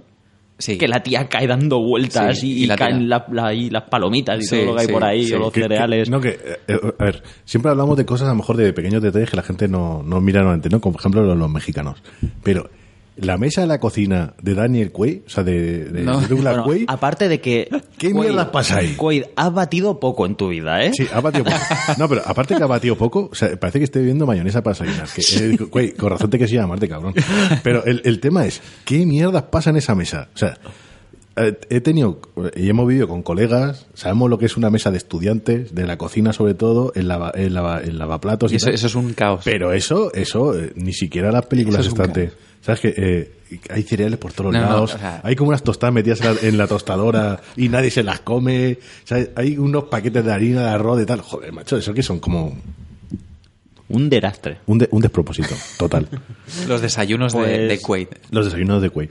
Pues sí, yo creo que es una peli que está ahora mismo por delante de, de muchas películas Bueno. nuevas en ciertos planteamientos. También es verdad que estamos en esa gloriosa época y en esa gloriosa productora que era la Garolco Sí. de maneras pseudo fascistoides, ¿sabes? En las que íbamos a ver pues a héroes ajusticiando de forma cuestionable. Y luego, de cara al paso del tiempo, la tecnología que hay en Desafío Total, que igual el envoltorio de, Claro. los, de los conceptos sí que ha podido envejecer más, o es más, no envejecer, pero así como más... Es que es muy joven realmente, como por ejemplo Sí. Johnny Taxi. Porque las, las, pelis, las pelis de Verhoeven Tienen ese que tienen mucho énfasis en la tecnología envejecen precisamente Sí, por eso, ¿no? sí. Porque, en fin, está todo lleno de teles de tubo enormes Sí. y cuadradas. Hostia, espérate, Y- el, el, el- y- el momentico del maletín, cuando saca el maletín dices, hostia, han tenido que meter una tele de tubo dentro. Ya ves, ¿eh? Que es un maletín, o sea, eso... Sí, pero luego, ni es- luego hay cosas... pedazo de Por portátil. ejemplo, Sí, sí. la- la- las, en, en Desafío Total, los monitores y pantallas, ahora estamos viendo en las tiendas, en los bancos, mm, televisores panorámicos en vertical. Sí, eso sí. Y en Desafío Total Eso están sí. en vertical. Por ejemplo, cosas así, conceptos tontos, No, pero sí que, en- pero que... visualmente lo que es dirección de arte en ciertas cosas sí. Sí. que se ha quedado anticuada, sobre todo lo que tiene que ver con la tecnología. Eh, os voy a comentar las calculadoras científicas que llevan los soldados en el brazo. ¿Os habéis quedado? Sí. Sí, sí. Porque además hay algunas que salen en primer plano, Sí. que es como... Eso- tío, o sea, camuflalo un poco. Aparte, para hacer eso, ¿tú sabes la pasta que se han gastado en calculadoras, tío? Que no sé, que es como, haz otra cosa o no pongan nada. Igual les quedó ahí, no les quedó presupuesto después de hacer. Es que, a ver, el, el Ciudad Venus, por ejemplo. O sea, hay que recordar que son todos escenarios hechos. Claro. O sea, son, son físicos, ¿sabes? Que no es nada de CGI. Sí. la película creo que era de las primeras que iba a tener algo CGI, ¿no? Cuando pasa el esqueleto. Si es lo único que tiene CGI, No, es es que, eso. no, es que al final no es CGI. Al final lo tuvieron que hacer a mano. Porque no le funcionó el software para, Ah, sí. para hacer. O sea, que eso es... eh, Está hecho a mano y lo puedes ver porque los esqueletos se mueven de manera muy, son muy rotoscopiado, entiendo, o sea, justo. pintaico así. Eso es. Ajá. Y el Claro. resto son todo cromitas Sí, y además, Sí, hostia, los crómicas de, Crómicas cantan ópera, ¿eh? de, de Coheigen cuando se da la vuelta con el fondo de Marte. Sí, ya te digo, to- todo un perfil negro en, ya en- te digo. en su, en su ser. No, pero el, Pero el- sí, el ya- tema es que nos daba, nos daba igual en ese momento. No Ah, éramos hombre, por supuesto. Con, con ese tipo de cosas. Y eso, y ha envejecido en ciertas cosas porque ves que es tecnología que es obsoleta, pero luego en, en aspectos visuales, es decir, en, en los decorados y todo este tipo de cosas, a mí me sigue pareciendo una peli súper solvente, maquillajes y todo esto. De hecho, casi, casi, casi, y esto es pillarme mucho los dedos, podríamos decir que es la última gran peli de ciencia ficción artesanal, ¿no? No, yo creo que posterior ya no hay nada más, porque ya nos, met- ya nos metemos en... Artesanal, eh, hostia, hoy en día tienes cosas como Moon, ¿eh? No, no, pero me refiero que es la, la última antes de Terminator 2, que es la que va, va a cambiarlo absolutamente todo a nivel de efectos visuales, ¿no? Pero es todo súper físico y además le da un carácter Sí, porque muy, muy orgánico a la Terminator película. 2 no es nada artesanal en este sentido. Y hay unos decorados que son una maravilla. Quizás sea la última, ¿eh? Quizás sí lo sea. Sí, puede ser. El, a ver, todo lo que son la, la- la miniatura que es Marte es, es, es una Bueno, o, la- o las, parece que es- o las transformaciones cuando salen al exterior, que eso es como, bueno, en fin. Que eso es, de- es trabajo de Robotín, que Sí. es el- de Robotín. Robotín. El robot pequeñito el que ro- te hace maquillaje de puta madre. El robotín. Claro que es el, es el tío, el tipo que trabaja con Carpenter normalmente Sí. y ha, ha hecho un buen de... Que tiene cara de robotín, de hecho, ese señor. De hecho, sí. eh, que si lo juntas con Dan O'Bannon, pero que el, el- ese maquillaje con esas caras de Schwarzenegger, que es son como las de Terminator. A mí me encantan, tío. Que, que no sabes si Robotin aprendió de la escuela del, del Museo de Cera de Madrid o, o qué, ¿sabes? Pero, no, pero por ejemplo, Pero a mí momento- me encanta porque Mm, además, vamos a ver, esto si lo haces con CGI, va a cantar igual. Sí. Para que cante igual, yo prefiero que sea un monigote porque, no sé, le da un Claro. carácter más De hecho, orgánico, más físico, tío. el- y el verlo ahí, ¡ah! moviendo así como despacio. En la nueva, y tú que con la boca muy grande. Tú que la has visto, Mon, como no están en Marte, no hay nada de esto. Ninguna cosa rara de, que, de, de- de exterior, de espacio, ni nada, ninguna No, es que, transformación. eh, eh, es que, a ver, la, la nueva, No. para mí es el ejemplo perfecto de que se ha convertido el cine de acción de ciencia ficción hoy en día. Es simplemente persecuciones que habrá costado una pasta hacerlas, de mucha acción muy, muy rápida, y al final tampoco hay un hay una historia compleja. Tiene que ser mucho ni- como Minor- Minority y- y- Report, ¿no? Este es- Sí, no, y al final tampoco te, te- te puedes como identificar con el, con el héroe ¿no? de la historia, porque en verdad es, aparte de que muchas veces eh, las películas hoy en día no hay, o sea, los personajes son como muy poco profundos. Y aparte que es Colin Farrell, o sea, ¿quién quiere identificarse con Colin Farrell? El whisky. y bueno, pues lo dicho, yo creo que respondiendo un poco a Miriam, pues bueno, esto es un poco la respuesta, ¿no? Que en ciertos sentidos, en unos aspectos visuales sí que ha envejecido un poco, pero que luego yo creo que en lo importante, en lo esencial, la película sigue muy vigente. Sí, sí. Eh, y tenemos una más de sí. Pablo Luján. Eh, Pablo nos comenta que dice, para mí... Desaf- nos comenta un montón de cosas, ¿no? Además, nos comenta mucho. Eh, Pablo comenta, para mí desafío total. No, pero espérate, entonces, la- nuestra, nuestra conclusión es que ha pasado bien el tiempo. Para mí Para sí. mí sí. Para mí sí. Para mí sí también. Sí. Hay cosicas, pero bueno, pero que, que están que forman parte de la Pero peli. es que lo bueno es que lo- lo- el grueso y el peso de la película es tan importante que realmente no... Bueno, ahora los mexicanos lo van a cambiar un poco, pero el pero eh, la película en sí no, no, no se queda anticuada. O sea, no tienes esa sensación de que estás viendo algo que está ya No. obsoleto. Bueno, pues eh, bueno, pues Pablo dice, eh, para mí Desafío Total es una de las cintas de principios de los 90 que asentó las bases estéticas eh, tan características de la década. Esta mezcla entre Blade Runner y Mad Max, pasado por el filtro macarra de Verhoeven, es una delicia. Los mutantes que recuerdan a la nueva carne de Cronenberg, la máscara que se abre a capas, los ojos saliéndose de las órbitas bajo la atmósfera de Marte, o la prostituta de tres pechos, forman parte de la selecta lista de escenas eh, icónicas del cine. Eh, no es perfecta, ni mucho menos, pero es eh, una mezcla de genialidad, gamberrismo y, bueno, imperfección. Desafío total. Eh, ¿Qué pone por aquí? Además, reforzó la vis cómica de Schwarzenegger, que no sé si estáis de acuerdo con esto. ¿La vis cómica de La Schwarzenegger? vis, y ac- ac- acabo rápidamente, que ya pudimos ver en Los Gemelos golpean dos veces y que llegaría a su culmen con El último gran héroe y Mentiras arriesgadas. Toma ya. Eh, en esto Pablo no se equivoca, ¿eh? Sí, aquí es verdad que Schwarzenegger hasta entonces había hecho papeles más físicos, Eh, más de estar ahí, sin más, y aquí es cuando intenta actuar un poco más. Unas veces es vis cómica intencionada y otras veces es vis cómica no intencionada. De no llegar. Porque tiene algunos momentos, algunas réplicas que son sofocantes. ¿eh? Sí. Y en algunas que se le va el acento austriaco, pero, Sí, sí. pero vamos. Sí. En esta, por ejemplo, en esta película, con muchos eh, sobresaltos y gritos, pero yo creo que en general se le va, de hecho, es algo que con lo que siempre se bromea, con el, Sí. el acento de... No, pero yo, yo creo que sí que, como hablábamos antes, Schwarzenegger en- a estas alturas eh, tiene la intención de forjarse una carrera, coger las riendas de su, de su carrera e intenta pues avanzar, ¿no? ir un poco ir un poco más allá y sí que se nota respecto a, a todo lo anterior, en lo que prácticamente había sido De instalarse en la- en la industria, ¿no? Terminator. Sí, porque el chuache, ¿de, de qué película viene? Después, eh, de- La verdad es que anteriormente anterior no sé exactamente cuál es, pero viene, bueno, pero viene, de- viene de comando. Ah, coño. Pues ahí lo tenemos. Hostia, con razón te quería tomar la rienda de su carrera, tío. Comando sí. que es del 87 y creo que después de eso ya pasó a esta. Sí, de hecho creo recordar que él dice que durante el rodaje de Comando llevaba el guion de Desafío Total encima siempre. Estaba como obsesionado con, con esta peli, es como que de- le moló, le moló mucho. Nece- necesitaba algo para abstraerse de- del rodaje de, co- de comando. Hostia, es que El- el comando hay que hacerle un programa especial, ¿eh? En lo que estoy de acuerdo a medias con Pablo es en lo del estilo de la película. Eh, o sea, no creo que asiente las bases para lo que va a venir, sino que creo que es consecuencia de más bien la década anterior, de la década de los 80 y precisamente del trabajo, como ha mencionado, de Cronenberg, del primer Verhoeven con Robocop, Sí, sí. o sea, todo, todas estas, toda esta mala leche, ¿no? Y Sí. toda esta... Esta, Bueno, en este empeño ¿no? Eh, incisivo en hacer sátiras y... No, pero eh, es- eh, no es no es comando, que va, ya, ya venía, viene de Danko, de los gemelos, Ajá. Ah, ya había hecho Danko, pensaba que era había hecho. Perseguido, había hecho Depredador, Todas esas, joder, me he saltado. había hecho Road Deal, ¿cómo se llama Road Deal en, en, en español? Ejecutor. Ejecutor. La de Perseguido es la de Running Man.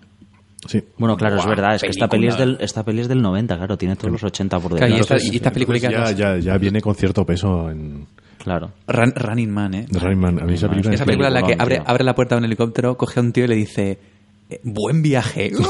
Lo tira. Sí, me encanta. Gracias. Me encanta. O sea, es como aquí, cuando le pega el tiro a, a la Sharon Stone y dice, considéralo el divorcio. Es yes. Pues, pues sí, sí, yo creo que es una... ya, insisto, o sea, creo que más que inicial es casi la, la conclusiva de una década entera, ¿no? Creo que reúne todos todo ese estilo que se había ido desarrollando a lo largo de la década anterior y que precisamente a lo largo de los 90 más bien y la ciencia ficción se iría haciendo un poquito más blandengue, ¿no? Sí. Hasta prácticamente llegar a Matrix, que en cierto sentido Va- rescata otra vez el rollo cyberpunk Se, y se cosas diversifican así. un poquillo, ¿no? Porque tienes la que es como más así rollo de acción y después tienes la que es mu- se convierte en mucho más científica también, ¿no? Que tiene Sí. menos acción y se convierte en más Sí, teórica. tienes a lo mejor las Horizonte Final Mm. y todo este tipo de cosas, ¿no? Que o al menos pretende ser. O pretende ser, ¿no? Sí, porque Horiz- Horizonte Final es... Ya hablaremos. Ya hablaremos de final. Sí. Otra más, ¿no? Que no, no es por lo Es como, es, es la- una criatura perfecta que pertenece a los 90. O sea, viene, de, de- viene eso del gamberrismo Robocop, ¿no? Verhoeven con esas ganas de, de... Bueno, la mujer de Verhoeven con ganas de, de liarla en la pantalla. Y, y un chuache que viene también crecido, ¿sabes? Porque realmente es que las últimas dos o tres películas, antes de llegar aquí, son blockbusters en Estados Unidos.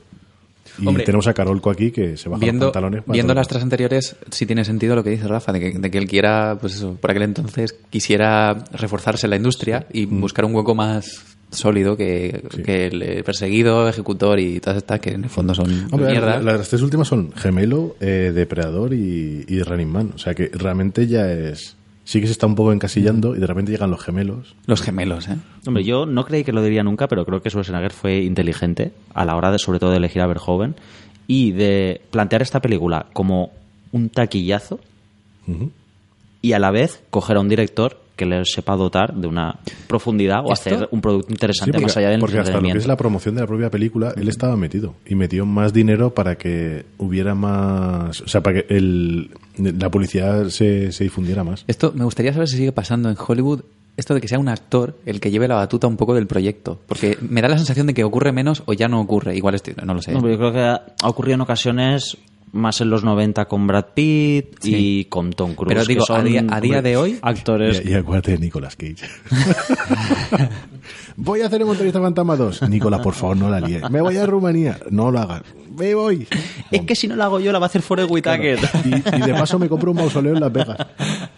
Pero hoy en día, claro, quizás es porque ya, pues, hay, ahora estamos en medio de la nueva generación de actores y Oye, por cierto, si la hace Forrest Whitaker, el- la calaverica que tiene la llama para el lado. Tiene una, una de las aberturas del cráneo más pequeñica, ¿no? Y la tienes como... No me metáis con el lógico de Whitaker, tío. a mí me gusta. Fans club de fans del lógico de Whitaker. bueno, pues precisamente yo creo que eso, que incluir a Verhoeven en la película es lo que, lo que le da un pozo muy interesante. Eh, es una peli que la verdad es que la, la vi no hacía demasiado, porque la vi cuando me compré el Blu-ray, hará para igual pues tres años o algo así. Pero al traerla para, para doble sesión, se ve que el día me pilló así, era lluvioso y estas cosas, ¿no? Y me pilló como más, más centrado. Lluvioso y, te tengo ganas de Marte. Y si ya es una película que me gustaba muchísimo, porque yo soy fan, fan declaradísimo de Verhoeven. Un poquito flan también. ¿eh? Iba a decir, he dicho flan, ¿verdad? Yo soy, es más, yo soy flan de cara- declaradísimo de Verhoeven. yo como flan declaradísimo de Verhoeven. Flan decoradísimo. Eh, me gustó mucho más. Sí, yo la he Mucho disfrutado como un enano, la También verdad. por el, el bagaje adquirido y demás, mm, es una, una peli que he disfrutado muchísimo más que ya digo, que, que una- que un revisionado reciente. Aparte que, por ejemplo, para la época, o sea, la violencia y, la- y lo explícito de las muertes es bastante Los, di- los disparos, ¿eh? Es, sí que es verdad que tiene menos humor eh, de esta sá- sátira, ¿no? Que utiliza a veces Verhoeven con estas pequeñas Tiene de televisión. pero más mala leche. O sea, Sí. yo hay determinados momentos que además tengo por aquí apuntados y que, y que comentaré. Tiene determinados momentos en los que tiene una mala leche Hmm. brutal. Porque además yo creo que en Robocop llega como de primera peli a Estados Unidos. Él, además, él lo ha dicho muchas veces, que él llega aquí sin hablar inglés ni nada. Aquí me refiero a Estados Unidos. Y, y con Robocop un poco eh, todo le viene encima, ¿no? Pero después de Robocop es como que ya sabe cómo funcionan las cosas, ya sabe cuáles son las reglas del juego y ya sabe cómo desenvolverse en ella. Y pues, de hecho me parece que es una película muy continuista, en cierto sentido, con las, con las ideas de, de Robocop. Porque viendo un poco la filmografía de, de Verhoeven con perspectiva, nos damos cuenta que en su etapa americana eh, es súper interesante, ¿no? Porque ofrece su, su visión de los Estados Unidos, ¿no? Sí. un poco en, en su proceso también de, de inmersión cultural dentro de este mundo loco. O sea, venimos, sabes que Verhoeven es, es holandés, viene de, de Europa y de hacer un cine muy distinto al que hizo en Estados Unidos.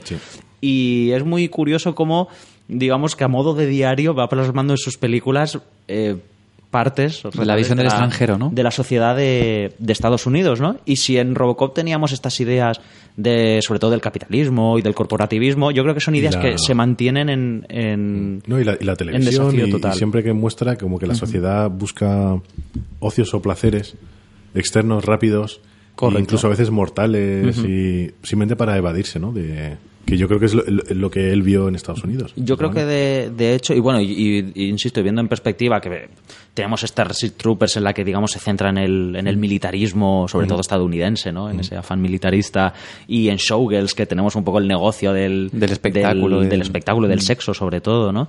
Creo que aquí se centra, o, si el- si en Robocop habla del capitalismo de forma corporativa, yo creo que en esta mantiene la idea del, de este capitalismo extremo, por decirlo de, de alguna forma, eh, pero centrándose más en el, en el individuo y en la alienación, ¿no? O sea, lo- en cómo viven las personas dentro de todo, de todo ese sistema. Sea, dices un poco en el resultado del, del modelo del bienestar Sí, americano, ¿no? alud- aludiendo a prácticamente clichés, ¿no? Porque en forma tenemos a Cohagen, que es el típico cacique empresario que quiere beneficios a costa de la salud de los, de los propios trabajadores, que les da igual, que además demoniza enseguida que hay un movimiento que en teoría eh, reclama pues unos derechos ¿no? y, una, y unas dignidades y enseguida los demoniza y los convierte en terroristas y, y dice que si ellos esto sigue va a ser peor para todos y todo este tipo Sí, de no, cosas. y, y aparte utiliza una represión policial, Claro, y, militar, y, y utiliza la televisión como y tenemos prácticamente el. Y sabiendo que es una película en cierto sentido monolítica, en el sentido de que todo gira alrededor de Schwarzenegger, del personaje de, de Quaid, tenemos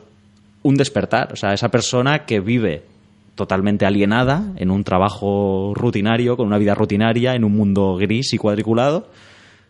Y de repente algo le llama, incluso lo verbaliza. Y es que tengo la sensación de que estoy llamado a hacer algo más grande, ¿no? Y es prácticamente todo el periplo de, entre comillas, convertirse en un antisistema, ¿no? De salir del sistema y reivindicar un poco su, su individualidad. Sí, pero ti- tiene que pasar algo para que lo haga.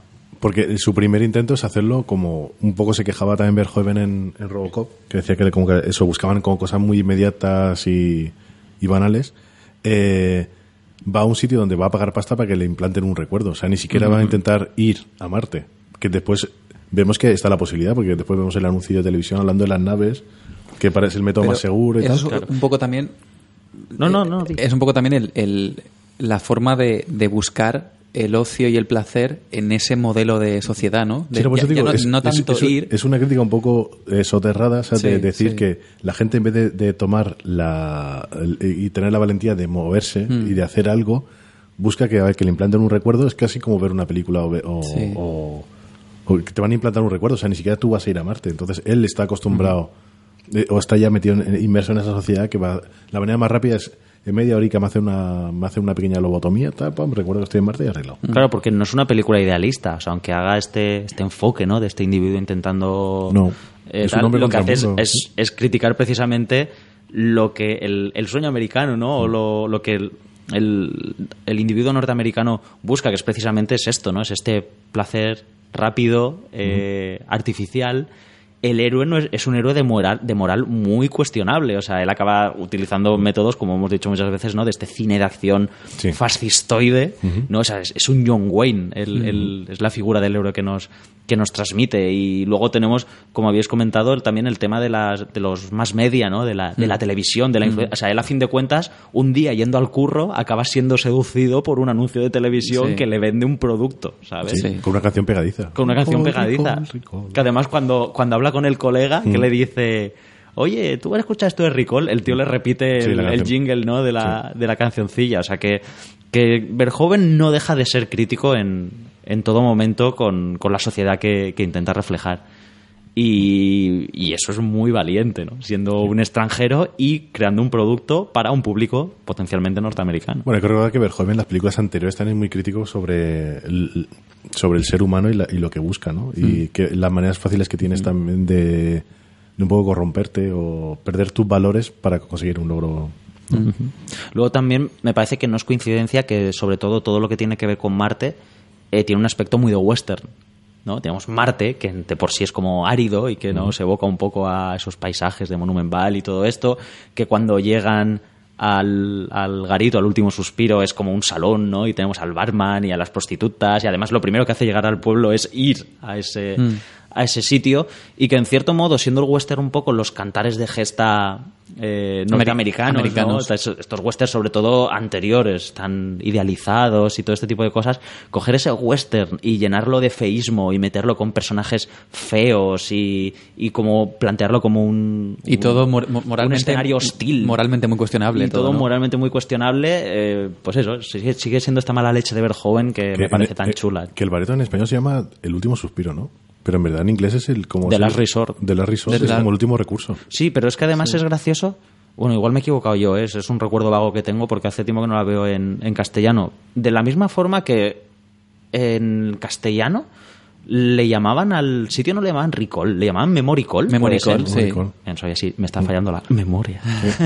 sí, el, Tú ocupas. Memory Code. que son esas cosas de, para seguir llamándolo en inglés, ¿para qué lo llamas de otra forma, no? No, pero que el Last Resort es como la última, la última opción, ¿no? Eh, Yo la- la- lo que decías de, de Marte que parece el oeste, claro, es que es como lo- es una frontera, ¿no? Es un es un sitio que aún está siendo como colonizado, Efectivamente. de cierta manera. Que evoca precisamente eso, ¿no? La conquista del oeste, de los... Y casi que el, el- en esta comparativa, casi que el, es la búsqueda un poco de la atmósfera, puede equivaler incluso al oro que se buscaba en el, en el lejano sí, oeste. Total, y aparte eh, un Casi que se trafica con el, el- el aire, ¿no? Un poco ¿qué- Estados no, ¿qué- Unidos- ¿qué, es, qué es lo que están extrayendo? El tur- tur- Turbinio. Turbi- turbinio. turbinio están extrayendo. Eh, un poco es lo que ocurre, ¿no? Estados Unidos se convierte en la gran potencia mundial, prácticamente. eh, Sí.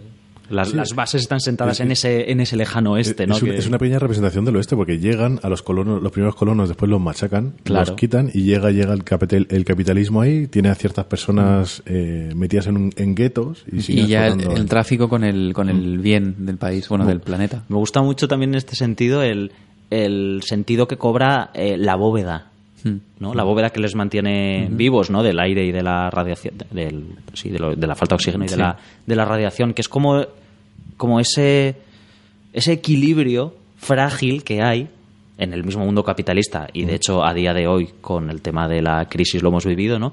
Que es como que todo se mantiene, pero eh, está a una capa muy fina Bueno, de que todo se puede ir al traste, Bueno, ¿sabes? Yo ahí tengo otra, te- tengo otra teoría y ya pero es una teoría que engloba toda la película. No sé si que- queremos seguir hablando un poquito más de. Bueno, Mm, Sí, el- ahora nos metemos en profundidad con nuestras teorías. el- pero el, el tema también es que, eh, por ejemplo, eh, al principio cuando él está ahí en, en la Tierra, eh, no, a mí si hay una cosa que me molesta en la película es que sí que hay como muchos agujeros de guion o acciones que después no tienen no tienen una explicación. Sí, yo creo que a nivel narrativo tiene ciertas ciertos agujeros Claro. de guion o ciertas cosas que eh, tienes que Sí, hacer un, pequeño salto de fe. Claro, porque por ejemplo, el, el- el tema está el de por qué nunca lo matan. ¿A quién? Ah, después tenemos la Ah, teoría de. a sí, después, ¿no? eh, después, a ver, tenemos la. A él, a él dices. a- Claro, es que es una película que tiene diferentes sí, visiones claro. y diferentes Sí, sí, capas sí. de profundidad. ¿eh? Y después, eh, sí, pero en ningún momento te lo explican claramente como para decirte por qué no lo matan, ¿no? Eh, después tienes, eh, por ejemplo, eh, bueno, al principio se lo quieren, lo quieren matar. En el momento cuando le dice al colega lo recall y viene recall, eh, que eso enlaza también con, con otro agujero que, que, que es cuando, cuando se encuentra a su colega en el metro, cuando él viene de recall, que ha tenido la crisis, le dice, ¿has ido a recall? Y él te dice, ¿qué recall? No he ido a recall. Porque se supone que los de recall le borran la memoria, sí. ¿no? Pero al segundo va al apartamento y le cuenta a Sharon Stone que ha estado en recall. Y, pero a- a- eh, antes de eso, o sea, cuando le van a borrar la memoria, que tampoco era muy claro, eh, el tío que le va a vender el paquete a Marte cuando le dice, quiero ir a Marte. Y el tío pone carica como rollo de sé que va el tema. No Sí. que sea Marte, que sea Saturno. Y después, de- y después el tío se encana, se viene arriba y le dice, no, te voy a poner el plan especial de agente tal. Es como, no hay... O sea, Pero hay, hay mucha ambigüedad desde el principio que no te Sí. que Sí, pero- no, no es que se marque pero en me el momento en el que él va. Pero no me refiero a la ambigüedad, sino que te, te venden al principio como que el tío que también sabe algo, porque te están todo el rato diciendo que Sharon Stone el- sabe algo. El amigo también, cuando están trabajando, Sí. que le dice que quiere ir, Sí, no, están, pero, están claro, pero el tío, claro, el tío de Recall le dice, ¿Marte? Ah, ¿Para qué vas a ir a Marte? Tal? Te- y está como siempre reticente que el tío coja el paquete de Marte, pero de repente es como que cambia el chip y dice, "Vale, pues venga, pues te pongo el paquete de agente secreto, te pongo no sé qué, no sé cuánto, tal. Oye, yo es que también tengo una teoría que engloba toda la película y eh, esto tiene cierto sentido, pero como viene siendo habitual aquí, eh, tiene un sentido más metafórico o más dramático que, que narrativo, ¿no? Dentro de la narrativa igual hay, hay ciertos ciertas cosas, ¿no? Como, mm, por ejemplo, en esto de que si es realidad, si es sueño, ¿no? Muchas veces eh, no, el punto de vista no está solamente en él. Muchas veces vemos a lo mejor una conversación de Iron, de Michael Ironside con Sharon Stone, ¿no? Y dices, bueno, si estuviésemos viendo, digamos, lo que él vive, no estaríamos viendo esa escena. Sí. Que es La- una en- escena aislada de en la- en la que él no está. Claro, entonces tiene, tiene pequeñas cosas que, te- que se hacen un poco confusa en la, la narración. Sí, Yo sí, lo comparto. hay- hay- hay y, eso, y eso que te has dicho es muy confuso. Eso de que al principio el tío es como que, no, a Marte, ¿para qué? Mm, a Saturno tal vez, que además es lo mismo que lo dice la Sharon Stone, ¿no? Sí. También le, le intenta persuadir de, de esto y lo, también le ofrece Saturno, pero luego es como que se encana y le dice, venga, va, todo, todo, todo. Sí, sí. No, pero lo que dices tú, o sea, sí, sí que hay momentos, por ejemplo, con Ironside y con Sharon Stone, hay como varias cosas, hay momentos que están hablando Cohagen con, Con Ir- Ironside, claro. Y, ¿por qué no nos podemos acordar del nombre de, de Ironside y en cambio el de Cohagen no se ha quedado marcado, ¿eh? Sí, es Rick, Rick- Richter. Es que es, Richter. es difícil, es Rich, Ri- Richter, Richter. Richter. Que es curioso, los dos tienen apellidos como muy alemanes, ¿no? Hauser y Richter. Sí, es verdad. Sí, sí. Acuérdate de la, la frasaza cuando le, lo, lo enganchan en el ascensor y Te en la fiesta, tira los brazos. Te veré en la fiesta, Richter, ¿no? Sí. Que ahí hubiera molado algo más con las manos, ¿no? Mm, Vete, te veo a la fiesta. coger un brazo y saludar o algo así. O darle al botón de parar ahí el ascensor con la mano. y ¡pap! Ya ves, o hacer un rollo de, ¿sabes? De darte la mano de trato hecho, ¿sabes? Y luego te- Claro si, claro, si tienes la línea de considerarlo un divorcio, o sea, que es Claro. muy buena, o sea, el rollo con, con los dos bracitos, tío. ¿En serio? ¿Te viene trato la fiesta hecho, Richter? Richter. Bueno, pues esta peli eh, tiene Se ha perdido, se ha perdido. No. Vuelve. Recall, recall. ¡Línea! ¡Línea! Ya digo. No, que me da la sensación de que vamos a hablar desde diferentes puntos de vista. No sé si coincidiremos en alguno. Yo tengo una super tesis. Súper. He escrito más hojas que nunca. De hecho, iba a cancelar el programa para escribir un libro. Pues espérate, pues vamos, vamos con las corticas. Pablo, ¿tienes alguna teoría? Pero... No, no, eso no vale. Pero no, no. No, porque creo que también va a ser interesante hablar de las diferentes cosas que plantea la película, ¿no? Tanto eso, tanto como digamos lo que nos muestra, el saber si es realidad o ficción, que esto es algo que también se habla mucho de, de desafío total, ¿no? Eh, saber si todo lo que estamos viendo está ocurriendo de verdad o no está ocurriendo de verdad. Y luego de las de las interpretaciones que le demos. Entonces, ¿cómo hacemos? ¿Vamos tirando? No, contem- o- contemos, no? la, contemos Yo- la teoría ahora No sé, no sé y a partir de ahí ya cada uno puedes poner también lo que, lo que interpreta la película, ¿no? Va, va a, ser, va a ser más... Y desarrollamos. Va a ser más jugoso así, ¿no? Si, si dejamos, si ahora estamos como hablando a medias tintas como rollo, ¿sabes que no queremos Me ha decirlo gustado, todo? no me ha gustado, es sueño, es realidad. Claro. Pues venga. Bueno, yo tirando de, de teoría le da un enfoque bastante psicológico. Me ciño a lo que a lo que estábamos eh, hablando antes. Creo que la película trata o, o Verhoeven intenta de, de reflejar eh, pues esta, esta pequeña reivindicación de- del individuo dentro de, de la sociedad y sobre todo del- de la alienación eh, existente en las sociedades modernas, sobre todo. Y, y en este sentido, eh, pues to- todo me cuadraba, ¿no? Porque empieza con, con un sueño, que ya de por sí un sueño casi evoca un deseo, ¿no? Y eh, en un, sueño que resulta angustioso, en el que al final acaban literalmente ahogándose, o sea, casi entre comillas, como con una, con una crisis de, de ansiedad. Y a partir de este momento, en el momento que él se despierta, y aparte, bueno, hemos visto a nivel visual un escenario muy distinto. Pero, pero nunca has tenido sueños de esos cuando has cenado pesado. O sea, yo, para, para mí, o sea, los dos habían ido al, al Dominos.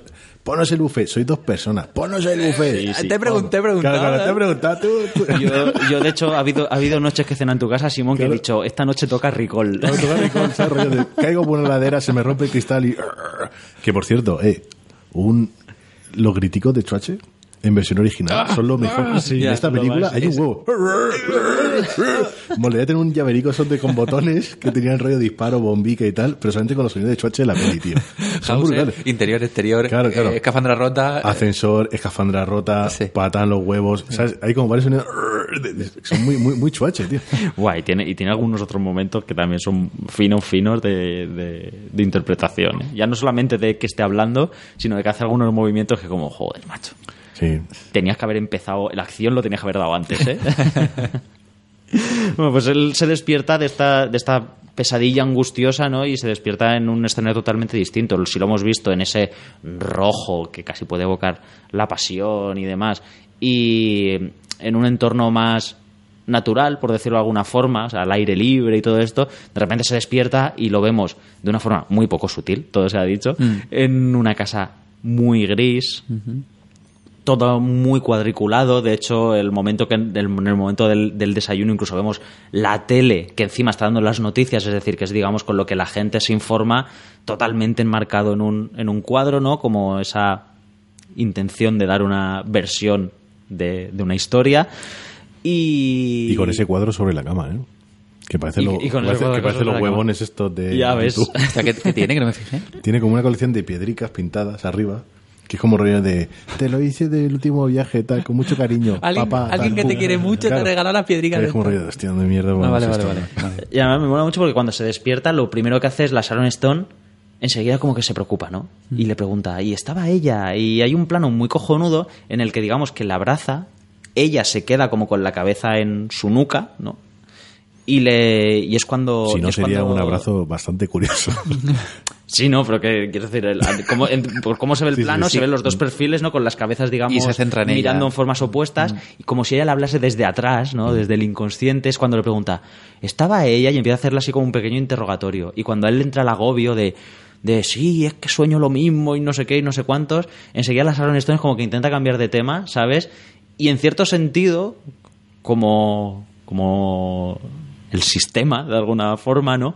Ella le seduce y la atrapa con las piernas y entiende que el tío ya se olvida de historias, ¿no? Incluso cuando se levanta por la mañana y él está viendo las noticias, ella lo primero que hace es coger el, el mando, ¿no? Y cambiar O sea, y pone el- el paisaje. O sea, es como que... Es el, el elemento anestesiante que tenemos muchos, ¿no? En- la vida actual para olvidarnos de la realidad. esa, esa cosa que hace que, que cuando tú, digamos, te sales un poco, te, como bien has dicho, te anestesia ¿no? y te devuelve a, a la realidad. Y luego, otra vez, volvemos, volvemos a, a ver que el mundo en el que se. O sea, toda la escena inicial, desde que él se despierta y nos enseñan en qué mundo vive, estamos en esas estaciones de metro gris, llenas de hormigón. Eh, cuando va a currar con. Cuando va a currar, y lo vemos que tiene ese trabajo que es puramente físico y repetitivo, que cuando otra vez se sale de la norma y le dice al colega, oye, que ah, eso es Ricol, que lo conoces y demás, el colega enseguida le dice mira, tío, eso lo único que puede hacer es freírte el cerebro, ¿no? Y además le dice, algo- le dice, no te metas con tu cerebro, no vale la pena. O sea, enseguida es como, no pienses, déjate de mierdas, y tú sigue- además le dice eso y siguen taladrando, ¿no? Entonces, toda esta parte mm, me parece que, que llama bastante la atención en eso, ¿no? Y cómo se ha visto seducido, y con la lectura que ha dado antes Simón también me mola, ¿no? Cómo se ha visto seducido por la, por la televisión y recurre a ese, a ese elemento fácil para, Claro, sí, es para que la- distraerse. La mujer es igual, la mujer está aprendiendo tenis jugando sin jugar al tenis. Mm. Por un vídeo, ¿no? Efectivamente. De hecho, él en el momento, en el momento que va a Recall, que además incluso Recall casi, aunque lo ponen con K, lo podemos entender como rellamada, ¿no? No, Eh, ri- recall es recordar. en Ah, este es sentido. recordar en este sentido. Sí. Vale, gracias. Eh, nada, más, nada más entrar, hay un plano que me parece cojonudo en el que, una vez más, cinematográficamente te muestra hasta tres realidades distintas, ¿no? Porque estás viendo desde el punto de vista de Quaid, estás viendo a la. a la, esta- secretaria. a la secretaria. Estás viendo de fondo a través del cristal al comercial este, pero a la vez le estás viendo la cara al comercial que está hablando con la secretaria a través del interfono. Mm. O sea, que tienes ahí como tres planos de realidad que ya la cosa te va poniendo en un. Que, en un- que, por cierto, un pequeño inciso. Eh, Sitio en, interesante. en uno de los- de los comentarios hablan ¿no? de que a lo mejor Desafío Total también había ido como un poquito adelantado a su tiempo, con cosas que después iban a aplicar, ¿no? Realidad virtual, llamadas eh, telefónicas, rastreadores, tal y cosas así. Eh, los teléfonos sin, sin piloto, por ejemplo, ¿no? con el Johnny Cap. Eh, de todas maneras, el tema del teléfono, eso sí que un telefonaco. un telefonaco. O sea, que el rollo cuando te dicen, eh, te compro un teléfono, hostia, espérate, voy a tirar la mitad de las cosas de la repisa porque tengo que hacerle caso a eso. Y Era como lo- los domos de Telefónica estos. Hostia, es enorme, tío. O sea, Ese es, una, es una telefonaco, ¿eh? pantalla enorme. Y después el tema de que el coche de Richter tiene dos. ¿Para qué quieres dos pantallas, tío? O sea, como rollo de tienes dos. Pero O sea, luego es ¿para ese qué? rollo que tienes que irte hasta el teléfono, bajar el, sí, el teclado. el, el para, para poder contestar sí, sí. y todas estas cosas. ¿no? No, porque, eh, pero que el tema de que tenga dos en el coche metido, o sea, con uno no te, va- te vale, tío. Si es que. ¿Qué va a tener? ¿Conferencia con varias personas? ¿Con dos? Pues Eh, igual sí, yo qué sé. O igual está hecho para, para nuestro colega este, el de Lógico. Ese coche, claro, ese coche se lo ha comprado Trueba. Bueno, pues luego todo, todo lo que ocurre en Recall me, me flipa mucho, ¿no? Porque se mueve en un terreno de, de sátira bastante guay. De hecho, lo que, lo que le ofrece el, el comercial este es el ego trip, ¿no? que, es, que además le dice, ¿qué es lo mismo en todas las vacaciones? Tú eres lo mismo. Dice, no, no hablamos de cambiar las vacaciones, hablamos de, de cambiarte a ti, o sea, de tomarte unas vacaciones de ti mismo. Que me parece el, Eso es, es la, es la tesis. el ¿sabes? colmo, ¿sabes? De, de, de la, de la sátira y de que revela un poco la angustia exis- existencial de las personas, ¿no? Que cuando te tienes que hacerte unas vacaciones de ti mismo, mm, normalmente haces unas Hasta- vacaciones no, y- pero- para disfrutar. hasta No, y- el punto- pero, pero aparte es que no lo haces tú, o sea, no lo haces por ti mismo, sino que tienes que recurrir a una tienda donde vas a tener que pagar dinero claro. para que alguien de manera falsa Hasta el eso. punto que cuando le- él se sienta y le plantan el menú en la cara un poco, eh, hay una cosa que no sé si hoy te la plantearían, que incluso le preguntan la orientación sexual. En plan, Sí, sí, conteste sí. Con, sinceridad, con sinceridad y se divertirá mucho más, ¿no? Y hasta le preguntan, ¿no? A la carta lo que realmente, o sea, ¿quién eres tú en realidad? Sí, sí. Sí, es, es un poco la sátira la a los, máscara. a los viajes de postal personalizado que, que te están diciendo, este es el viaje que vas a tener. O sea, es como que tú ni siquiera tienes opción como persona a hacer el viaje que tú quieras. A decir, yo compro mi billete a Estambul y tal. No. Es, vas a ir aquí, vas a visitar esto, te vas a hacer esta foto y cuando llegues vas a tener un álbum de recuerdo cojonudo que mostrará cualquiera, ¿sabes? Y cuando tú vuelvas a tu casa y pienses, ¿qué coño has visto de Estambul? No vas a saber si realmente has tenido una experiencia Que, por ejemplo, ahí es una, eh, una de las cosas. que- personal. Mm. ahí es una de las cosas que, por ejemplo, en la novela, bueno, en la novela, en el cuento corto de Philip K. Dick, sí que está como un poquito. O sea, la, la conversación en Recall y lo que te da Recall, porque Recall te da las vacaciones, pero aparte te venden un maletín. O sea, viene con el, con el, con el viaje, con el ego trip. Un maletín con, mo- con un montón de chorraicas para hacer que en tu casa tengas souvenirs, que eso es lo que me mola mucho, porque eh, en, la novela corta el tío tiene hasta una carta de la ONU eh, Hostia, eh, dándole las gracias por salvar al mundo de, de la amenaza alienígena en Marte. Y tiene una tiene su pistolica, eh, tiene un mapa de coordenadas de Marte escrito en marciano. Dice, tú no lo vas a entender, yo tampoco, tal. Dice, pero... El kit- el- el kit te de Marte, ¿no? Claro, entonces son un montón de cositas que te dan para que te las lleves a casa, que la peña de Recall va a tu casa y te las coloca en sitios cuando llegas con la, con la, con la sensación de que has estado de vacaciones ahí. Pero que es lo tétrico de los viajes del turismo actual, ¿no? Que el turismo está pensado como un producto totalmente, no para que tú tengas una experiencia Sí, un pa- personal. paquete de vacaciones. Claro, y tú vas a un sitio y hay mil personas haciendo la una foto a lo mismo, haciéndose una foto delante de lo mismo y poca gente se dedica a lo mejor a pasear por las calles de la ciudad en la que está, ¿no? O que- o que ha ido a visitar y de, bueno, pues contagiarse del ambiente. No, te hablo que tenga que vivir una experiencia extraordinaria, pero simplemente pues ver cómo se comporta la gente en, en otro lugar. ¿no? Desde mi punto de vista es el, es el sentido de viajar. Pero bueno, ya me estoy yendo por otras, Sí. por otras historias. Eso es ya para poca de vacaciones. Pero, precisa, pero precisamente eh, hay un momento hay un momento muy chulo que es cuando él acepta todo y además le acaba vendiendo el pack completo, ¿no? De que le dice, va a tenerlo todo al final, vas a ganar, te vas a quedar con la chica, no sé qué, y eso por 300 créditos más. Y el tío dice, que "Chico, ahí- che, ah, pónmelo. Que ahí, ahí ya te ha contado la, pe- la- la película, en verdad. Total, total. Sí, pues, que es, ¿te- te cómo, cómo va a terminar. Y cuando él se sienta en la silla esta y demás, creo que allí el momento clave de mi tesis es, es- es este, ¿no? Porque es como que eh, tiene un momento de rebelión ante, ante la falsa experiencia de satisfacción que le han ofrecido. O sea, él ha ido un poco buscando algo diferente, buscando salirse de la rutina, le han ofrecido algo y en cierto sentido creo que se revela ante el producto. Y a partir de aquí empieza la búsqueda de verdad, ¿no? La búsqueda personal. Que además, cuando la doctora esta le dice, solamente habla de Marte, entendiendo por Marte un poco el estado ideal este que, que va buscando. Dice, creo que de verdad estuvo allí. Y el tío le, y el comercial este le replica algo, ¿no? Y ella le dice, no, pero si es que no tiene el implante puesto. Mm. O sea, que ella te está diciendo que realmente no es parte de la, de la experiencia Claro, que le han vendido, claro, ¿no? por ejemplo, esa parte. Porque hay que recordar que Desafío Total, o sea, es eh, de donde de donde David Lynch eh, se cogió la idea de Mulholland Drive. Y es eh, en ese momento, ¿ya es real o no es ¿Esto, real? ¿Esto es verdad o es No, especulativo? me ha encantado tu carica. no, pero en, en ese momento para ti, ¿es sueño o no sueño? Claro, es que aquí entran las lecturas de la película, como digo, porque esto a nivel de trama sí que puedes interpretar que ya es parte del sueño, que ya es parte del juego. A ver, yo soy de los que piensa, lo digo ya, que todo lo que ocurre en la película, a nivel de trama, es realmente un sueño. ¿Vale? Y que todo esto que ocurre pues es parte de parte del sueño con sus agujericos de guion porque entonces no veríamos ni las conversaciones privadas de Sí, Ironside con sí. los demás. Claro, pero por ejemplo, a ver, Vale. ¿ustedes estamos de acuerdo que es un sueño? Yo estoy de acuerdo con sus Vale, yo, yo creo que simplemente es una trampa de, de Verhoeven para simplemente para ver. No te puede hacer todo en primera persona de Schwarzenegger, sería muy repetitivo también, ¿no? Eh, tiene que darnos más jugo y tal. Pero bueno, sí, sigue adelante, yo después ya. Sí, No, no, no. Eh, eh, elaboro más- Ya digo que, que esto, es, esto es una visión paralela, esto es una interpretación puramente personal, ¿no? Que no, no digo que esté en la película, pero que a mí me, a mí me encaja. Y, y bueno, y a partir de aquí tiene un momento súper chulo, que es cuando entra en el Johnny Taxi, que él se despierta y dice, ¿cómo llegaste aquí? Y la respuesta me pareció cojonuda, que dice, "Mm, entraste, abriste la puerta. Abrió la puerta y entró. entraste".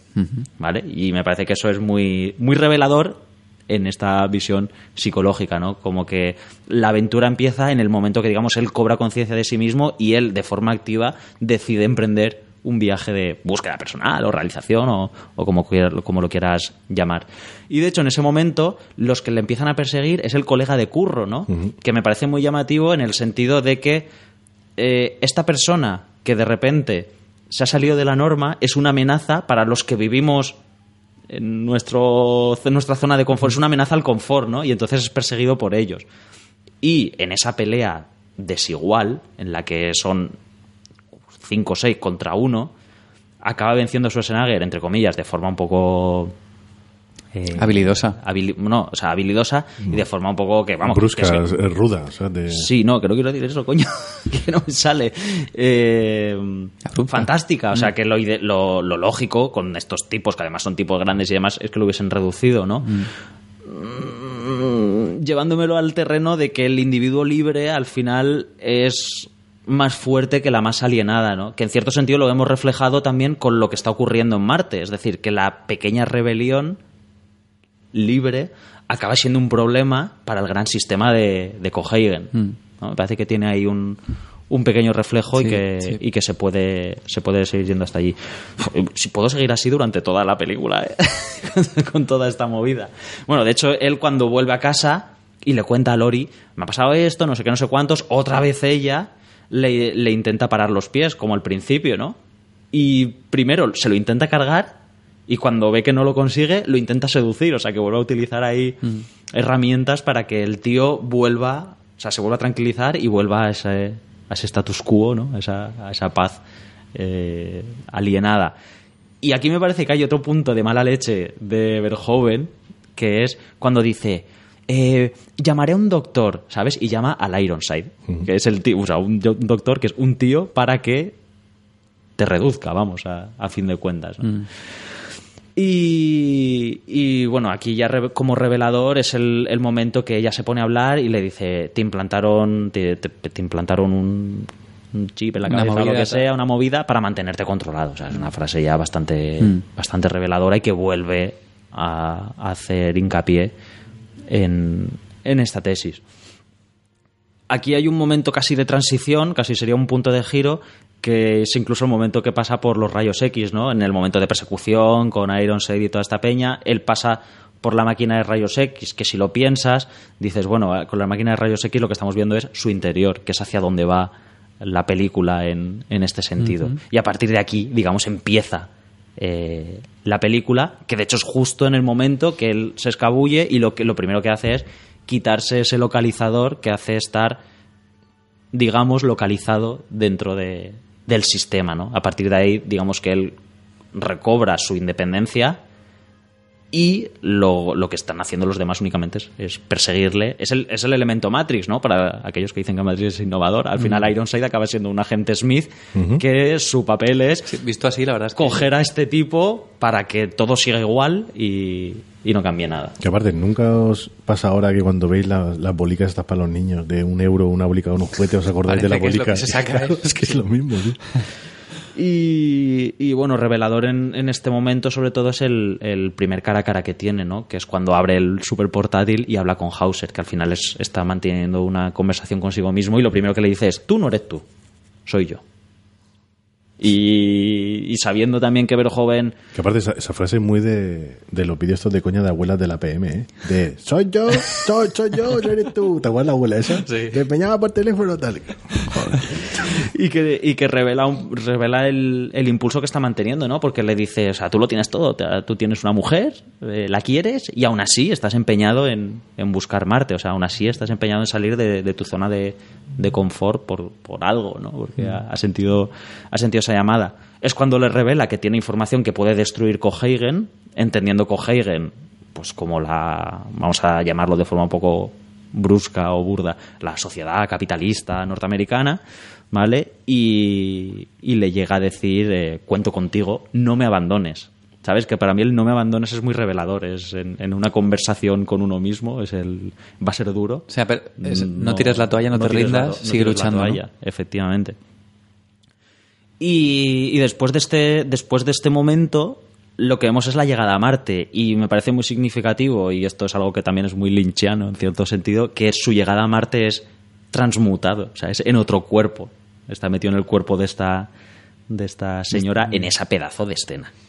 Sí. Que todo esto, hay que decirlo, ¿eh? Que la actriz hace un papelón. Pues verse ahí metiéndose los dedos en la boca es, es acojonante.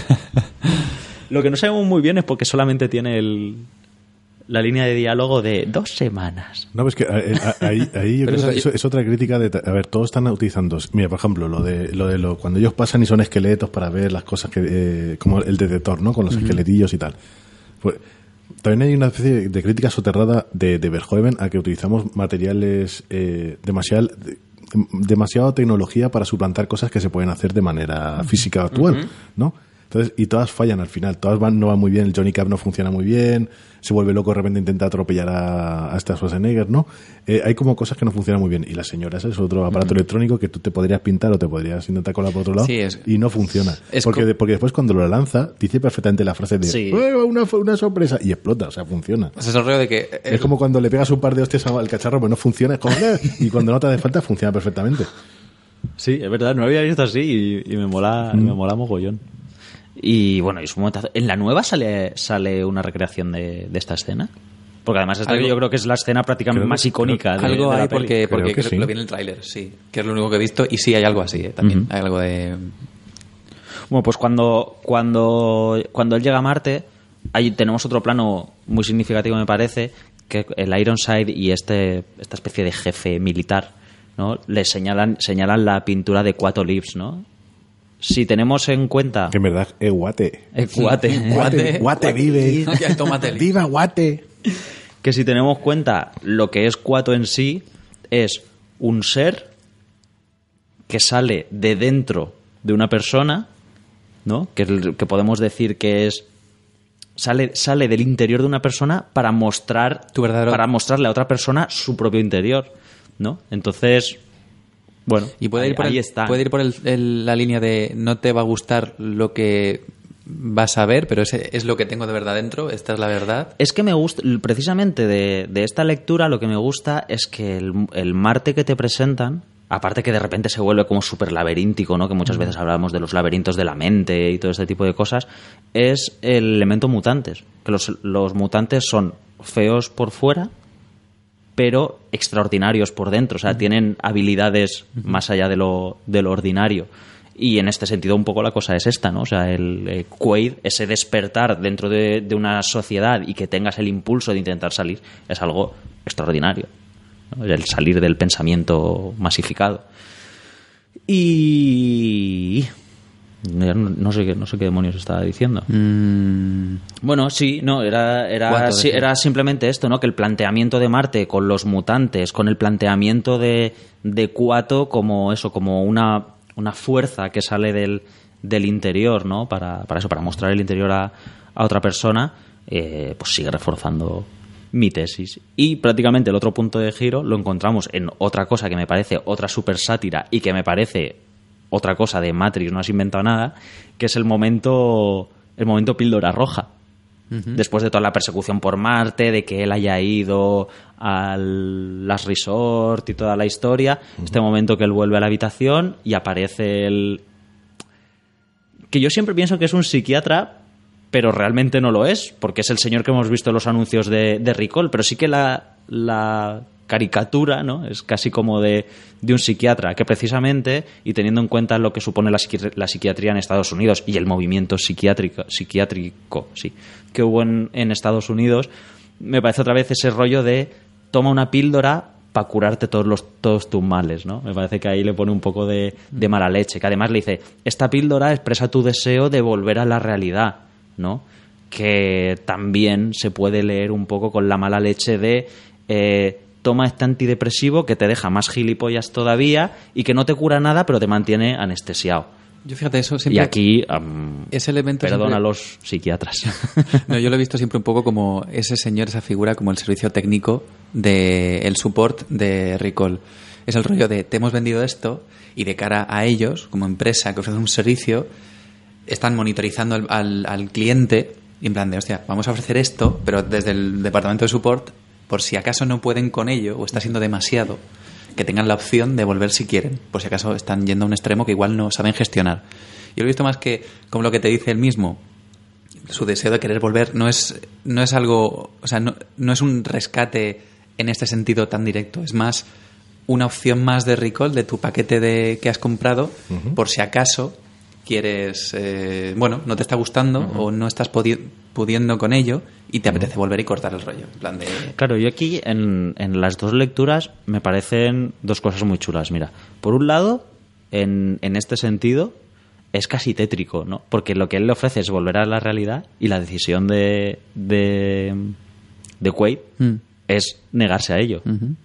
¿Sabes? Es decir, prefiero vivir un sueño artificial en el que yo soy el héroe y tal y cual, a volver a la realidad y en cierto sentido tener que afrontar la realidad, que eso también habla mucho de las sociedades desarrolladas modernas, ¿no? Y en el, en el sentido en el que yo estaba hablando, pues eso, me parece un, un toque de mala leche a la psiquiatría en el que en el que un doctor te ofrece la cura a través de una pastilla que al final no deja de ser otra forma de manipular o de traerte o de traerte al, al redil. Mm. ¿Sabes? Entonces, en las, en las dos visiones, tanto en la que tú dices como en, en esta que estoy exponiendo, eh, me parecen súper potentes, ¿no? La, Sí. la decisión de la decisión de Quaid. Por un lado, de negarse a volver a ser manipulado y por otro lado, el renunciar a la realidad para vivir un sueño por muy, por muy falso que, que sea, ¿no? Incluso lo, lo que hace que es ma- matar, matar primero, matarlo primero a él y luego matar a su a, a Sharon Stone, a, a Lori. eh, joder, es terrible, ¿no? Con la frase pertinente de considéralo el divorcio. Que en el guion original lo decía antes de disparar. Sí. ¿Ah, sí? Que queda aún más. Queda aún más. Hostia, o sea, es, es más le, psicópata. le cambia, le cambia el sentido. es peor todavía. claro. Es el efecto Han Solo, o sea, es todavía peor. ¿Sigo con lo mío o...? Eh, como quieras. eh, Yo me- vamos, eh, me- ya me voy precipitando al, al final. No sé Sí, si. vale, pues termínalo. Sí, claro, todo sí. esto. Vale. Eh, bueno, pues de cara. de Después de esto, lo que vemos es que Coheigen los atrapa, tanto a él como a, como a Melina. Y.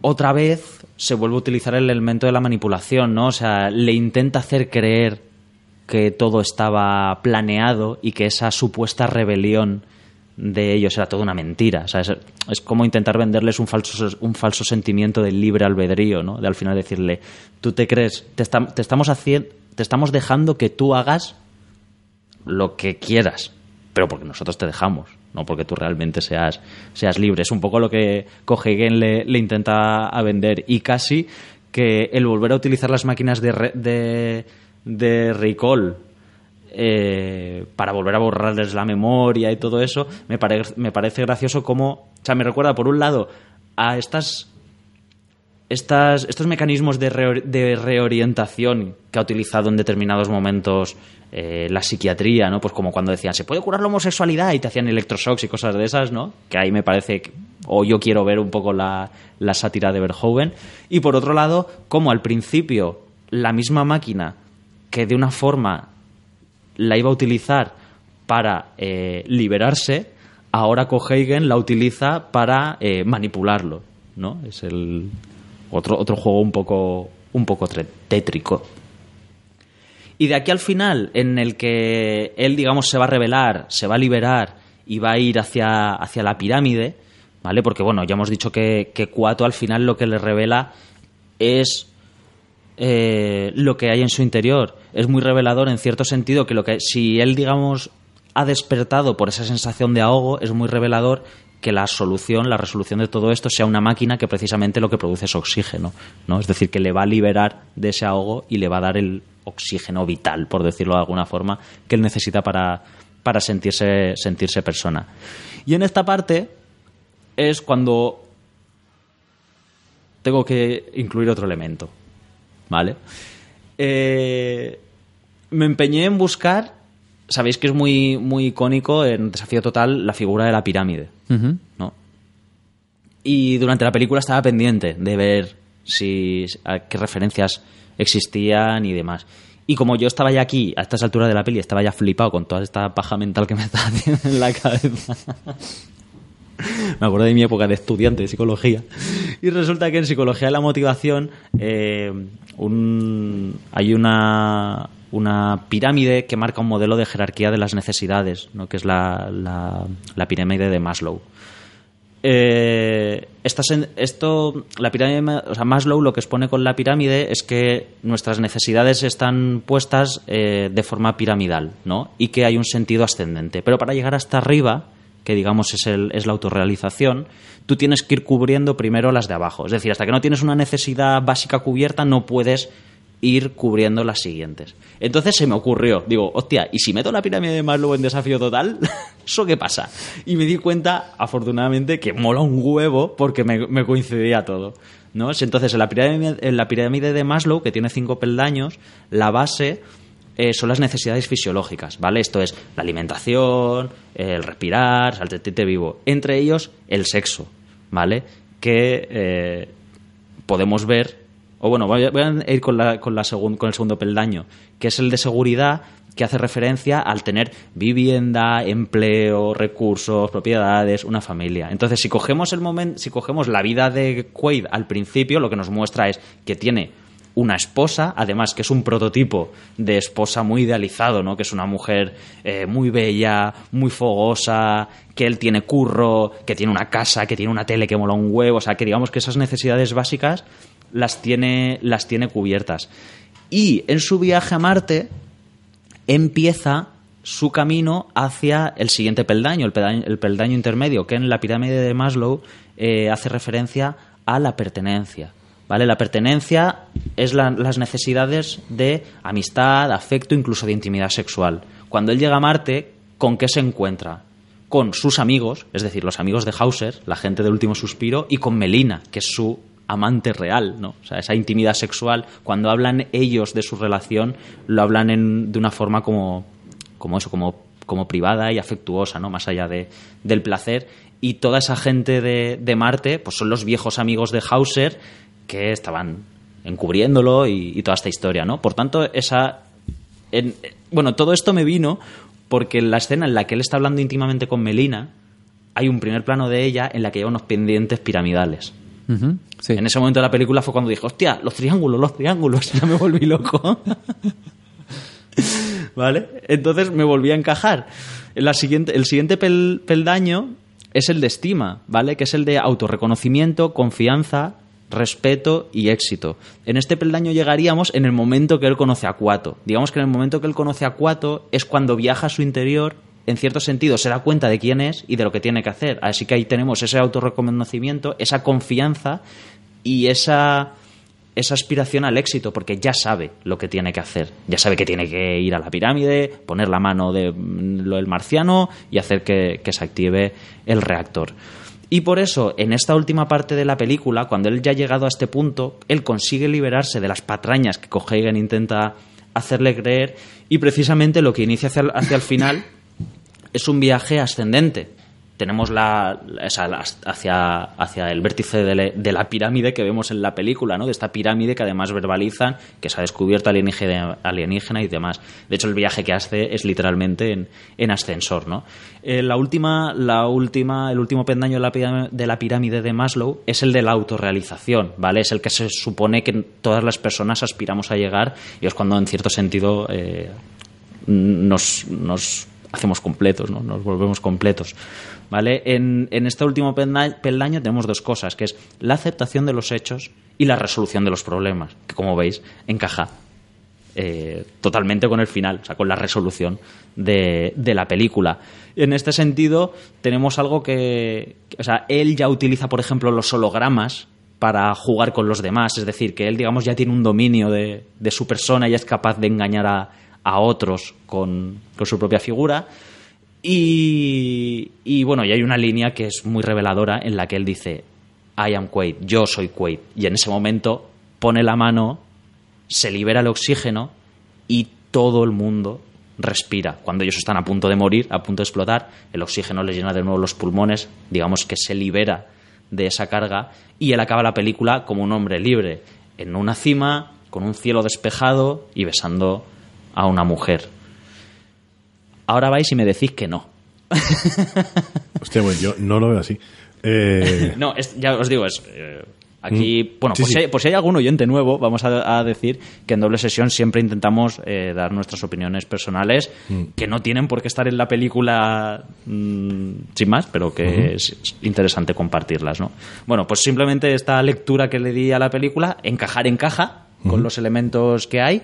No quiere decir que sean esos, pero eh, así es como yo lo veo. pero encaja muy bien. Pablo, Eh, por favor, tú mismo. Pablo, eh, me voy.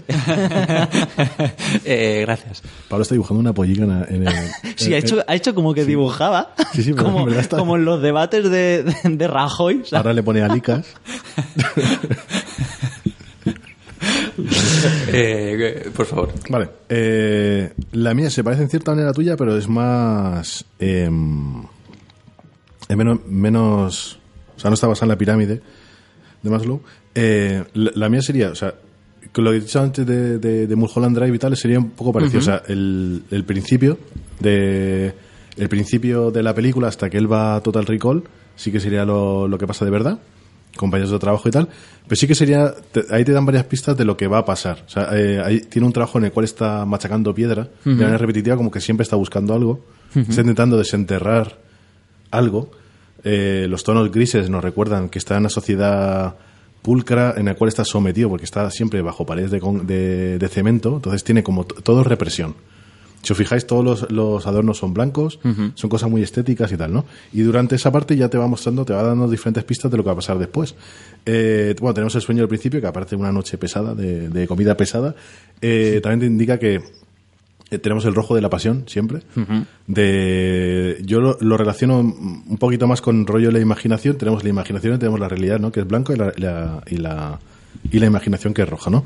Y para mí la película es, es entero un canto a la caída hacia la locura, hacia inventarte tu propio mundo fantástico si quieres vivir ahí, pero al final siempre tienes el final que es el final de la lobotomía, ¿no?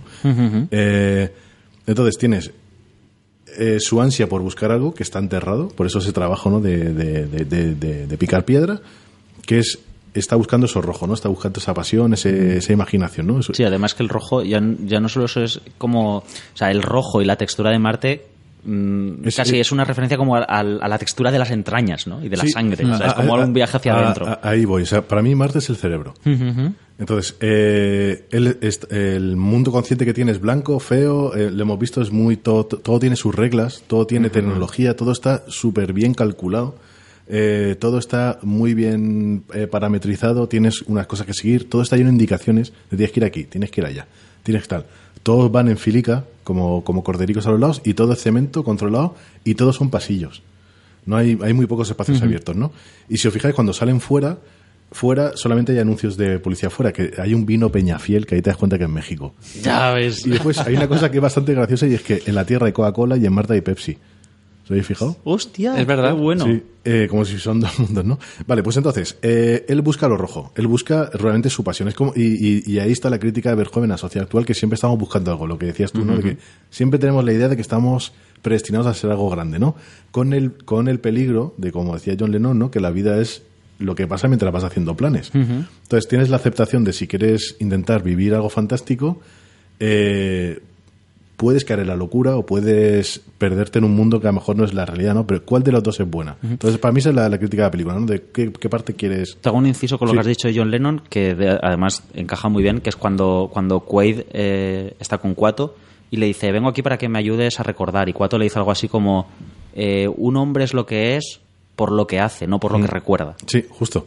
Y por eso toda la película es como rollo de ¿qué, qué lado eh, eh, tomarías tú? ¿Tomarías el lado de la rubia o tomarías el lado de la morena? ¿no? ¿El, la- el lado de la imaginación o el lado de las leyes preestablecidas? ¿El lado de Coca-Cola o el lado de Pepsi, no? Justo.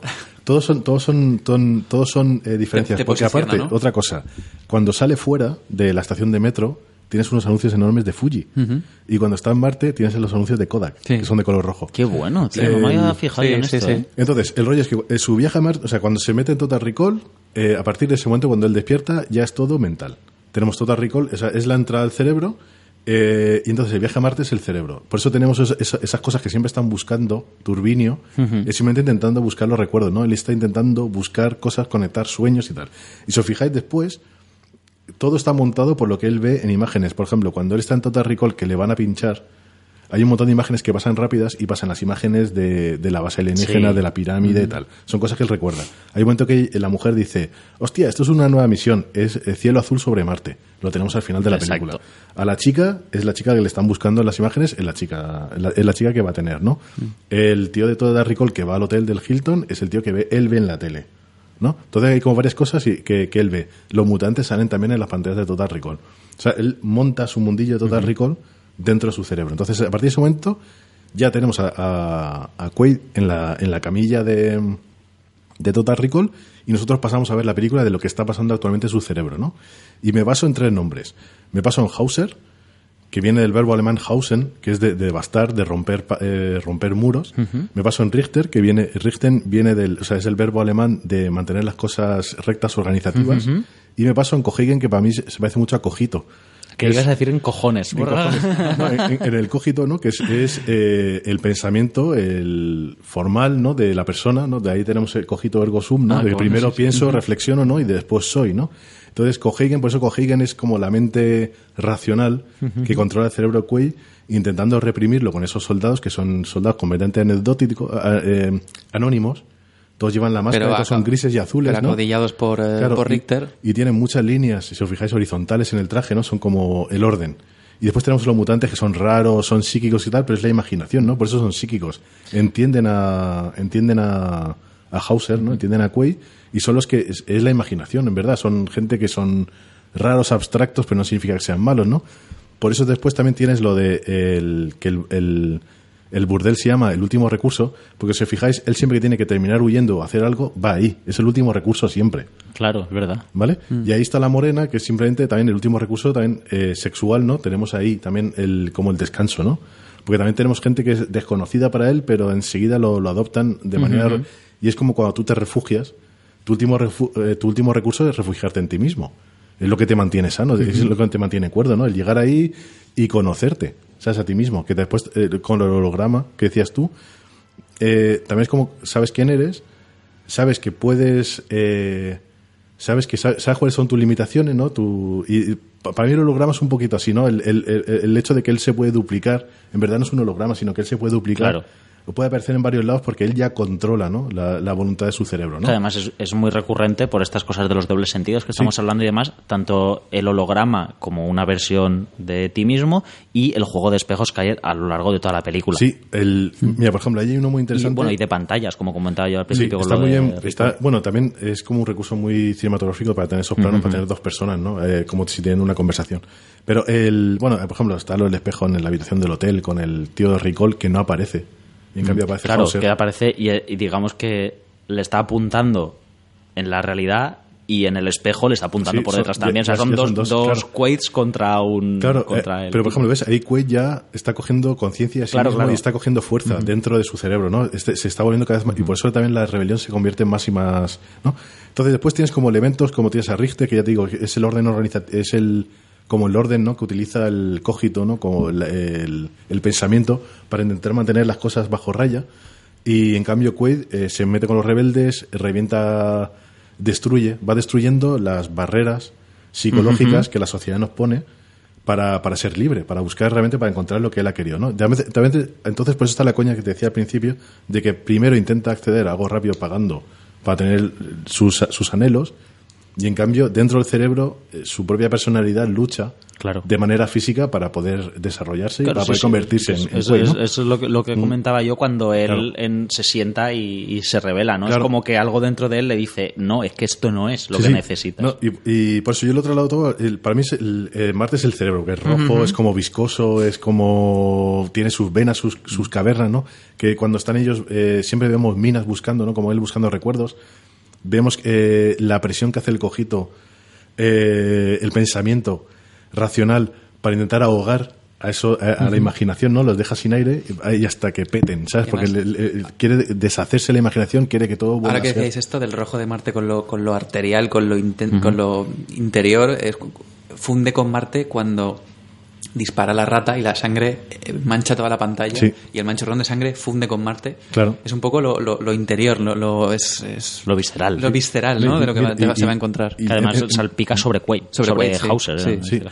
Que por, ej- por ejemplo, ahí tienes, bueno, ahí tienes como rollo esas conversaciones internas que tenemos, ¿no? Entre nosotros, que hablas contigo mismo, ¿no? Para intentar saber quién eres o qué tienes que hacer, ¿no? Si estás haciendo mal. La conciencia, ¿no? Hauser es eso en ese maletín, Y ¿no? además es, puede ser muy interesante que lo del enganche del clip, que haya ese loop. De Sí. esa- muchas veces que siempre nos torturamos a nosotros mismos con tienes que hacer esto, tienes que hacer esto, Sí. eh, me enca- Es que, eh, encauza tu vida, mueve el culo hacia Marte. Claro, o sea, ahí- Marte eh, es muy general, claro. pero esa sangre es como hazlo. Claro, no, pero, te- claro y, y, y, y- y por otro lado, volviendo a lo que decías tú de la pirámide, por ejemplo, la, la mujer Sharon Stone siempre está siempre aparece en sitios donde hay círculos, ¿sabes? Como que son ciclos sin, sin fin. O sea, como que rollo siempre no, no puede salir de la rutina, ¿no? Si te fijas, los pendientes, por ejemplo, de Sharon Stone sí que son redondos, los que tienen los simbólicos y tal. Pero bueno, vol- volviendo un poco a lo de, a lo de Marte, que es el cerebro y tal, eh, Cuatro simplemente como una realización, lo que dices tú, ¿no? Es, es cuando llegas, a lo mejor necesitas no tener una conversación contigo mismo, sino con otra per- persona, o verlo de otra perspectiva, ¿no? Dejarte abrir para, para poder eh, encontrar tu, tu yo, ¿no? Y, pero a la par, en ese momento ya también empieza la locura, ¿no? Empieza ya a caer más y más y más en la locura, porque yo creo que sí que es verdad que tiene lo que dicen los, eh, el- cuando aparece el tipo Ricol diciendo que ya lo que tiene prácticamente es- se puede solucionar solamente con una lobotomía, porque ya ha entrado una especie como de, de- de barrena que no va a poder salir de ese, de, de ese sueño, ¿no? Y por eso también tenemos tantos personajes que durante la película van diciéndote lo que va a pasar. Están todo el rato diciéndote. El médico dice que se romperán las paredes, que es cuando entran los tíos tumbando las paredes, que se dará cuenta de que es socio de, de Cohagen y que después liberará el planeta. Pasa exactamente eso. Ah, me gusta mucho en el, en el momento este liberador, que estamos hablando de Cuato, en, en las dos interpretaciones, que es como que de repente eso se rompen las paredes, que es un poco también de forma simbólica como romper los cimientos, vamos a decir, de un pensamiento establecido. Claro. ¿no? Sí, no, y, a- y aparte Después que- de la apertura Y mental. aparte que ellos están en sitios como soterrados en cuevas, ¿sabes? Que con- son, nuestros pensamientos reprimidos, ¿no? Que los, los hemos dejado ahí, no, no hay luz, no hay sol, todos todos están como ahí abigarrados. Y si te fijas, son la rebelión de, los, de esos pensamientos que te harán libre, ¿no? Que están ahí reprimidos. Y cuando entran ahí los soldados y tal, en cierta manera los, los sueltan, o sea, permiten que salgan fuera, ¿no? Entonces, después de eso, eh, tenemos un par de. Bueno, vuelve a la resort, que es el último recurso para llegar ahí, para poder escaparse, como, la, como buscando, buscando otra vez el refugio entre sus recuerdos más cómodos, sus recuerdos, lo que te da fuerza para seguir Sí, más adelante. amables y tal. eso le permite encontrar una salida para poder llegar a otro punto, ¿no? De, de- de ese viaje hacia, de esa caída hacia la locura, pero hacia la liberación. Y después está lo de la base alienígena, que en verdad lo único que es, eh, va a ser darle aire a esa imaginación, darle aire al cerebro para que se, para que en cierta manera pueda respirar. Y por eso Cohagen sale fuera, pero Cohagen no se puede salvar. Claro. Porque caen prácticamente lo- los tres a la vez. Y O sea, además, en, en ambas interpretaciones, lo que ocurre al final es que acaba transformando el mundo. Sí, bueno, él, él en cierta manera, o sea, es como, para mí es ya la aceptación total de la, de la locura, porque acepta todo lo imaginario y pierde ya el orden, pierde la, el pensamiento racional, porque la ahoga con el aire que respiran las, las propias, la propia imaginación, lo cambia por ese aire completamente nuevo, por esa locura, y entonces ahí llega la lobotomía. La, la lo- lobotomía es el sol, en el cual de repente se va creciendo, va creciendo la luz, porque simplemente es una, es una, es un taladro, ¿sabes? Un- la lobotomía es practicar un agujero que va directo al cerebro. Entonces, eso para mí es la lobotomía, es esa luz, ¿no? Que también lo teníamos creo que en Sucker Punch, ¿no? Aparecía después. De hecho, sí, bueno, con esta Hacerlo técnica del clavo. Y, Claro. Entonces, para mí, eh, ese simplemente es un agujero craneal. Por eso digo que la, la idea del cerebro, en verdad, lo que está es la idea craneal, ¿no? Lo que hay dentro del cerebro. Y tenemos la lobotomía, que es el sol, que se convierte en blanco. Simplemente esa era mi teoría sobre, sobre que en verdad es el- es el cerebro y lo que pasa entre los recuerdos y tal. Qué grande, ¿eh? Eh, hacía tiempo, creo que hacía tiempo que no teníamos versiones tan interpretativas. Y, ¿no? y De- elaboradas, de la- tío. y Sí, elaboradas. Sí. Por eso es grande esta peli. Pablo, ¿tienes algo que aportar a todo esto? Mm, sí, no tanto, pero bueno, sí lo puedo decir. A ver, para, para mí, Desafío Total, eh, teniendo en cuenta cómo es Philip Dick en sus escritos y cómo, con lo que escribía, sus cuentos y, y demás, esto no, no- este cuento no lo he leído, pero sí he leído otros y, y encaja mucho en la línea fría y indivi- individual que él plantea siempre de gente al límite eh, gente que busca escapar, gente que quiere mejorar, cambiar, que está harta de sí misma. Para mí Desafío Total es una película que empieza ya empezada. O sea, la película empieza en el momento en el que el implante se ha instalado en él. Y ya empieza la película así. O sea, y te plantea el implante, el paquete completo, el ego trip, desde el principio para que tú lo veas, para que veas lo que él está viviendo. Claro. Y desde, es el efecto Luke Skywalker. O sea, desde el granjero humilde que sueña con los dos soles y empieza ya desde, desde el implante. Entonces él ves un poco y me gusta mucho el, que esto también es muy Philip Dick, el, el rollo de que haya una empresa de fondo ofreciendo un servicio. Eh, y yo, para mí hay una, monitor- una monitorización constante Sí, eso es muy de Recall De sus constantes vitales. de sus constantes y su, su ego trip eh, por aquello de que se lo presente todo ordenado y progresivo para que él de, to- de todas maneras, por ejemplo, eh, la novela Hmm. en sí o sea, acaba donde eh, en, la, en la- la película hay un desarrollo en Marte. O sea, en la novela Hmm. nunca llega a Marte.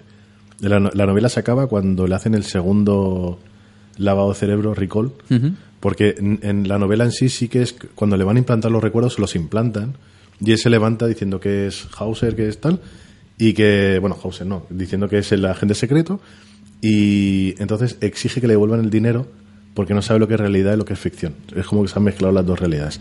Entonces viene la agencia y la agencia eh, obliga a Ricol a volver a lavar el cerebro.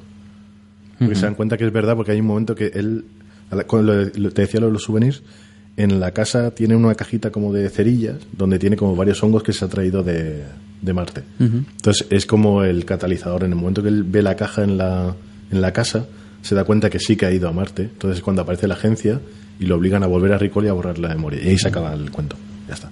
Ni siquiera va a Marte. Me gusta mucho eh, las referencias, como has dicho tú, a la, a la agencia, ¿no? Que es Mm. como que es ese ente controlador. Claro. En la Pero- interpretación que le quieras dar, ¿no? pero Pero que- que siempre como hay un ente controlador por encima de las personas que está No, en, cier- en cierta manera, en cier- todo. en cierta manera puedes decir que es Dios. O sea, cuando si tenemos las referencias eh, eh, filosóficas o psicológicas, eh, la mía del cerebro y tal, o sea, la agencia es Dios, es, es, es ese ente que nos han enseñado desde pequeño que está ahí controlándolo todo, ¿no? Y que muchas veces En cierta manera- se, se representa de forma piramidal también. Claro, claro, y que de cierta manera la- eh, interviene a través de las personas, ¿no? Se supone.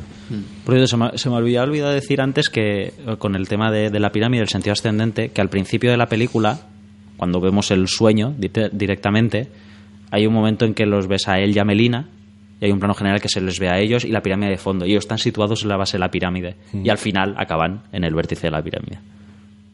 Eh, creo que te hemos cortado mogollón. No, no, no, no. no, pues decía eso que para mí es. Creo que te, te presenta la historia tal cual quiere ser y es, eh, de una persona atrapada en una vida que no le gusta, que igual no hay ninguno de los elementos que vemos en la, en la, en la supuesta fantasía o en el Lego Trip, y que, mm, bueno, y que de ahí que tenga, que se vaya por muchos derroteros, que haya mucha ambigüedad, que no sabes, que no te, no te defina mucho la moral del personaje, Sí. que, Está bien. que haya, bueno, que todo sea posible, que, o sea, que haya tantos arcos, lo que en guion serían arcos, en plan de, es que no me cuadra, o sea, que este tío haga esto, pero que lo haga, porque al fin y al cabo, la persona que contrata eso busca experimentar, porque es consciente de lo que ha contratado y de lo que, bueno, de que ahí no hay límites, es el efecto Matrix de, tío, o sea, aquí no hay eh, altura, Y salta. además dando respuesta a lo que decía Simón antes, ¿no? De cómo es que a él nunca le atrapan, nunca le... Por eso. Nunca le No, y a- y pasa aparte, nada. si te fijas, él siempre es un tiro certero en la cabeza. Sí, sí. Por eso, Menos a los soldados que se los carga así, a los. A los, a los eh, sería como los representantes, ¿no? Los avatares de diferentes partes de nuestra psique, ¿no? El, el organizativo, el tal, los, los mata con un tiro en la cabeza, ¿no? Y, a- y a- y al ordenador, a Richter, le quita las manos, ¿no? ¿Qué puede hacer un organizador Claro, sin las manos, no? efectivamente. Y a la. Y al. Según Freud, ¿no? Teníamos que la- la- era la puta, la amante y la cocinera, ¿no? La madre, tal. A, a la, a, la, a la madre. A la madre que es Sharon Stone, ¿no? Que es la que reprime, la mata a un tiro en la cabeza, ¿no? Que también es, un, cier- es una liberación en ese momento. Sí, además que también es una constante en el cine de volver joven y está muy representado en, en el personaje de Sharon Stone. La vinculación sexo-muerte Sí. es, es constante. y bueno, y, y por eso también esos secuaces de Richter. Esos que- lacayos. Ese, ese, la- ese, la- pavo de gafas y pelo blanco, ¿eh? El- ese tío ese es la pavo. hostia. El que, eh, ¿sabes, sabes que el cacharrico está hecho por, estaba hecho por Casio, creo, algo así. El, Sí, el- el el- organizador. pero, es- pero aparte es el único colega que tiene que en cierta manera eh, viste con colores claros Sí. y aparte que eh, siempre le, le está puteando a Richter. ¿Te has fijado? Sí, sí, no se corta. Ese- sí, es el único que le dice, che, se está tirando a tu mujer, ¿eh? Ya ves, o sea, a mí tampoco claro, me gustaría. claro. Claro. Cuando, cuando le dice, no, se- seguro que no le ha gustado, ¿sabes? Sí, sí, Estando claro. con un tío fornido ahí. Y es, y- y es el, es el único que, ah, eh, volviendo a lo de la cúpula, que según mi teoría, lo- el- eh, los secuaces no disparan a la cúpula porque sería romper ¿no? esa barrera que, Claro. que mantiene aprisionados a, lo- a la imaginación. ¿no? De- pero es el único que, por ejemplo, se pone ante Richter y dice, no, no dispares flipado que te vas a cargar la, la cúpula, ¿no? Que lo conoce. Entonces, ese secuaz, tío, que tiene como Ese más secuaz, historia. ¿eh? Sí, sí, sí. O sea, que- pero no la puedes sacar. Sí. Y después el que se lleva la hostia con el taburete, con Sharon Stone. Cuando Sharon Stone está en el ¿Quién? suelo y en, en la tierra Sí. Y llegan llega el secuaz se va se va a rodear Ah, pa- para tocar a aten- atenderla y llega Richter y lo, lo empuja, ¿no? y le empuja pero aparte con una hostia de esas de, de, además que- ¿dónde va? Además que dice, no la toques. claro tú te ¿eh? has flipado Que es como, joder, me lo podías haber dicho y ya está. Ya está, ¿sabes? me quito, no pasa Me nada, quito y no claro. pasa nada, tío.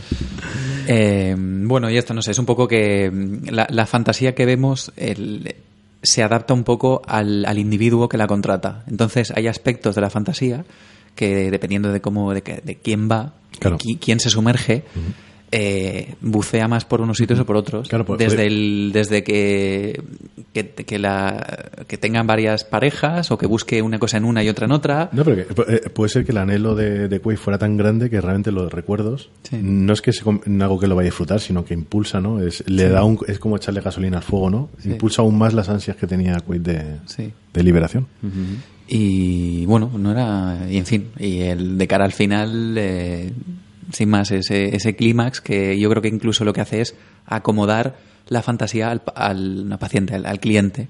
Claro. No, pero- Y para que el choque no sea tan grande, porque me, ima- me imagino que tendrán contrat- habrán diseñado un sistema, una interfaz que no trae a la persona, que no cree ninguna psicosis, que no, esto ya es cosa mía, o sea, me gusta verlo así, ¿no? Que pensando en el que está conectado, en plan de, hostia, este luego se va a despertar y ha estado en Marte ma- eh, liberando el planeta y matando aliens. Entonces, acomoda mucho, yo creo. Por eso te digo que para mí el señor que se presenta con la pastilla es del equipo de support. En plan de rollo asistiendo en todo momento al, al cliente para acomodar y que no, no deriven psicosis ni nada raro. Porque Para, para, mí- para mí es como la. Es, ese. No el Pepito Grillo, no sería Pepito Grillo, sino sería el acojonado que acompaña a Pepito Grillo. Cuando- es, el típico, es el típico pensamiento ese de no, no lo hagas. No, no. no. O sea, el, el rollo, el que no tiene la peña de yacas, Sí. pues es, es Sí, ¿sabes? sí. Y el de la pastita sería eso, o sea, como rollo de no, tírate para atrás, tal. Que... Bueno, eh, sí, bueno, y, y varios elementos tóxicos que t- en la vida tenemos personas tóxicas que nos que no, no porque ellos quieran o porque quieran jodernos, pero intentan decelerarnos en plan de cuidado con esto, no te enfrentes, no te Sí, vayas, yo claro. que sé, lleva cuidado porque igual Sí. No te, la- vas, no la líes. te vas a equivocar, no te va a salir bien. Entonces, Claro. Creo que él tiene en- quizá porque en su vida tenga eso, tenga esas personas que lo frenan, Mm. que lo que lo intentan hacer de menos y él lo que quiere es eso, aquí pago yo Mm. y tengo esto contratado, tengo el, el combo doble del Kentucky Mm. y me voy a poner las botas y me pillo de una rubia una morena, me voy a Marte me, y Claro. libero el Que, planeta. El, por ejemplo, el, volviendo un poco a, a mi teoría, que lo, lo- lo- lo acabo de. Es, por ejemplo, ¿te acuerdas la niña pequeña, la, la psíquica? La, sí, la que le, dice le, sí. le- le saca un tema que es completamente fuera de lo racional. el horóscopo, ¿no? ¿no? Que es el horóscopo. Sí, ¿no? sí. Entonces, Sí, eso, tenemos- eso, eso es lo que me gusta mucho de los de la representación de los mutantes, ¿no? Como que la gente que habita ahí, Mm. eh, llamémoslo mente, llamémoslo lo que sea, es gente que tiene un interior extraordinario. una es que cosa se que- salude Sí. constantemente, le des la interpretación que le des, Hay una salude idea- a un viaje Mm. Hay una- interior. una idea de eso Y- que me y- gusta. Sí, no, y aparte, a- a- aparte, acuérdate que los primeros colonos son peña que está muerta. Es como los primeros recuerdos Sí. han sido sometidos y enterrados, ¿sabes? En- en- en- y metidos en cajitas, ¿sabes? El rollo. Sí, y- pero aparte eso me gusta mucho también en, en ambas interpretaciones como esa forma de ser consciente de lo antiguo, ¿no? De lo primigenio o de, lo- o de tus ideas más, más profundas, ¿no? Que al final es lo que, Y te- lo que me son los gusta cimientos de mucho es que de, de cara a los mutantes, que trasladado a la vida que tenemos nosotros, que vivimos, ¿no? Es un poco... Me gusta mucho que, que Cohagen, cuando ve a, a Cuato en la mesa, ¿no? que le, le abre la camisa, que está hecho una mierda y lo tapa, es que no me extraña que se escondiera. Siempre me da... Me, me gusta verlo como que ese sistema encorsetado, que todo lo que se sale de, de sus, de sus parámetros es malo, la gente que se revela, la gente que intenta cambiar las cosas... Y aparte, o sea. Es Que- desacredita a lo- a lo- pero- a lo diferente. Pero aparte es que el rollo de. Es como si llega alguien a tu despacho, te, oye, te voy a dejar un cadáver aquí encima. de Sí, en la mesa de Ni reuniones. siquiera van a una Sí. sala tal. no, eh, pónmela encima de la sala de reuniones, el cadáver ahí. A saco. Y después me traes un par de platicos de sushi y comemos ahí al lado, ¿sabes? Pero lo que está claro es que es una peli que se presta a todo esto, ¿no? Porque el joven yo creo que tiene algo que es una virtud y es la virtud de dejarte ideas o planteamientos, algunas veces de una forma un poco más torpe o más directa, Sugars. pero luego Perdona. otras tan otras ambiguas, ¿no? Porque precisamente yo creo que el, el- el final, ¿no? Ese, ese da un beso antes de que te despiertes, no sé qué, y ese fundido a blanco, yo creo que es lo que a todo el mundo le deja con la cosa de decir, hostia, aquí hay algo más. Además es muy importante que él lo Y dice. es meterte un elemento, un elemento ambiguo para que tú no sepas. O sea, que el que lo quiera haber cerrado, lo va a haber cerrado, pero te deja una puerta abierta. O sea, te deja una luz entrando para Él- que tú. Él mismo dice lo de. Vayas. Acabo de pensar algo terrible. Y si es un sueño, ¿no? Esto, creo que es una vez más. Cuando todo nos sale. Es como. O sea, nunca me sale nada bien. Cuando me sale todo bien. Hostia, es que me da hasta miedo de que algo. No sé, de que algo no, va- algo no, no, no, no, no funciona aquí. No sé. Bueno, pues yo creo que hemos dejado aquí material bastante jugoso para Sí, que. Yo solo quiero recordar, no sé, no sé si os acordáis, porque igual. Yo quiero eh, recordar dos cosas. Yo, eh, ¿Te acuerdas de, la, te acuerdas de en, en los kioscos, cuando había más kioscos, Dos no que, que vendían las postalicos, las postalicas de, de, pues Spain is, is different, ¿te acuerdas de Spain is different? Sí, Vendían sí. postales para los turistas y siempre eran coñas de Spain is different. ¿Y no os acordáis de una que salía con la foto de la mujer de las tres tetas? No. Era buenísima. Yo la tío. eh, ahí en la playa de San Juan siempre se veía, salía la, la fotico de la tía con las tres tetas de desafío total y abajo ponía Spain is different. O sea, ¿En serio? ¿En serio, tío? Madre mía. Aunque, maneras, San Vicente y tal se parece un poquito a Marte, ¿eh? En verano. La, la bóveda de San Vicente. Claro, claro. Será el descampado ahí al lado de la uni con escafandra, ¿sabes? Vas a saber lo que te va a pasar.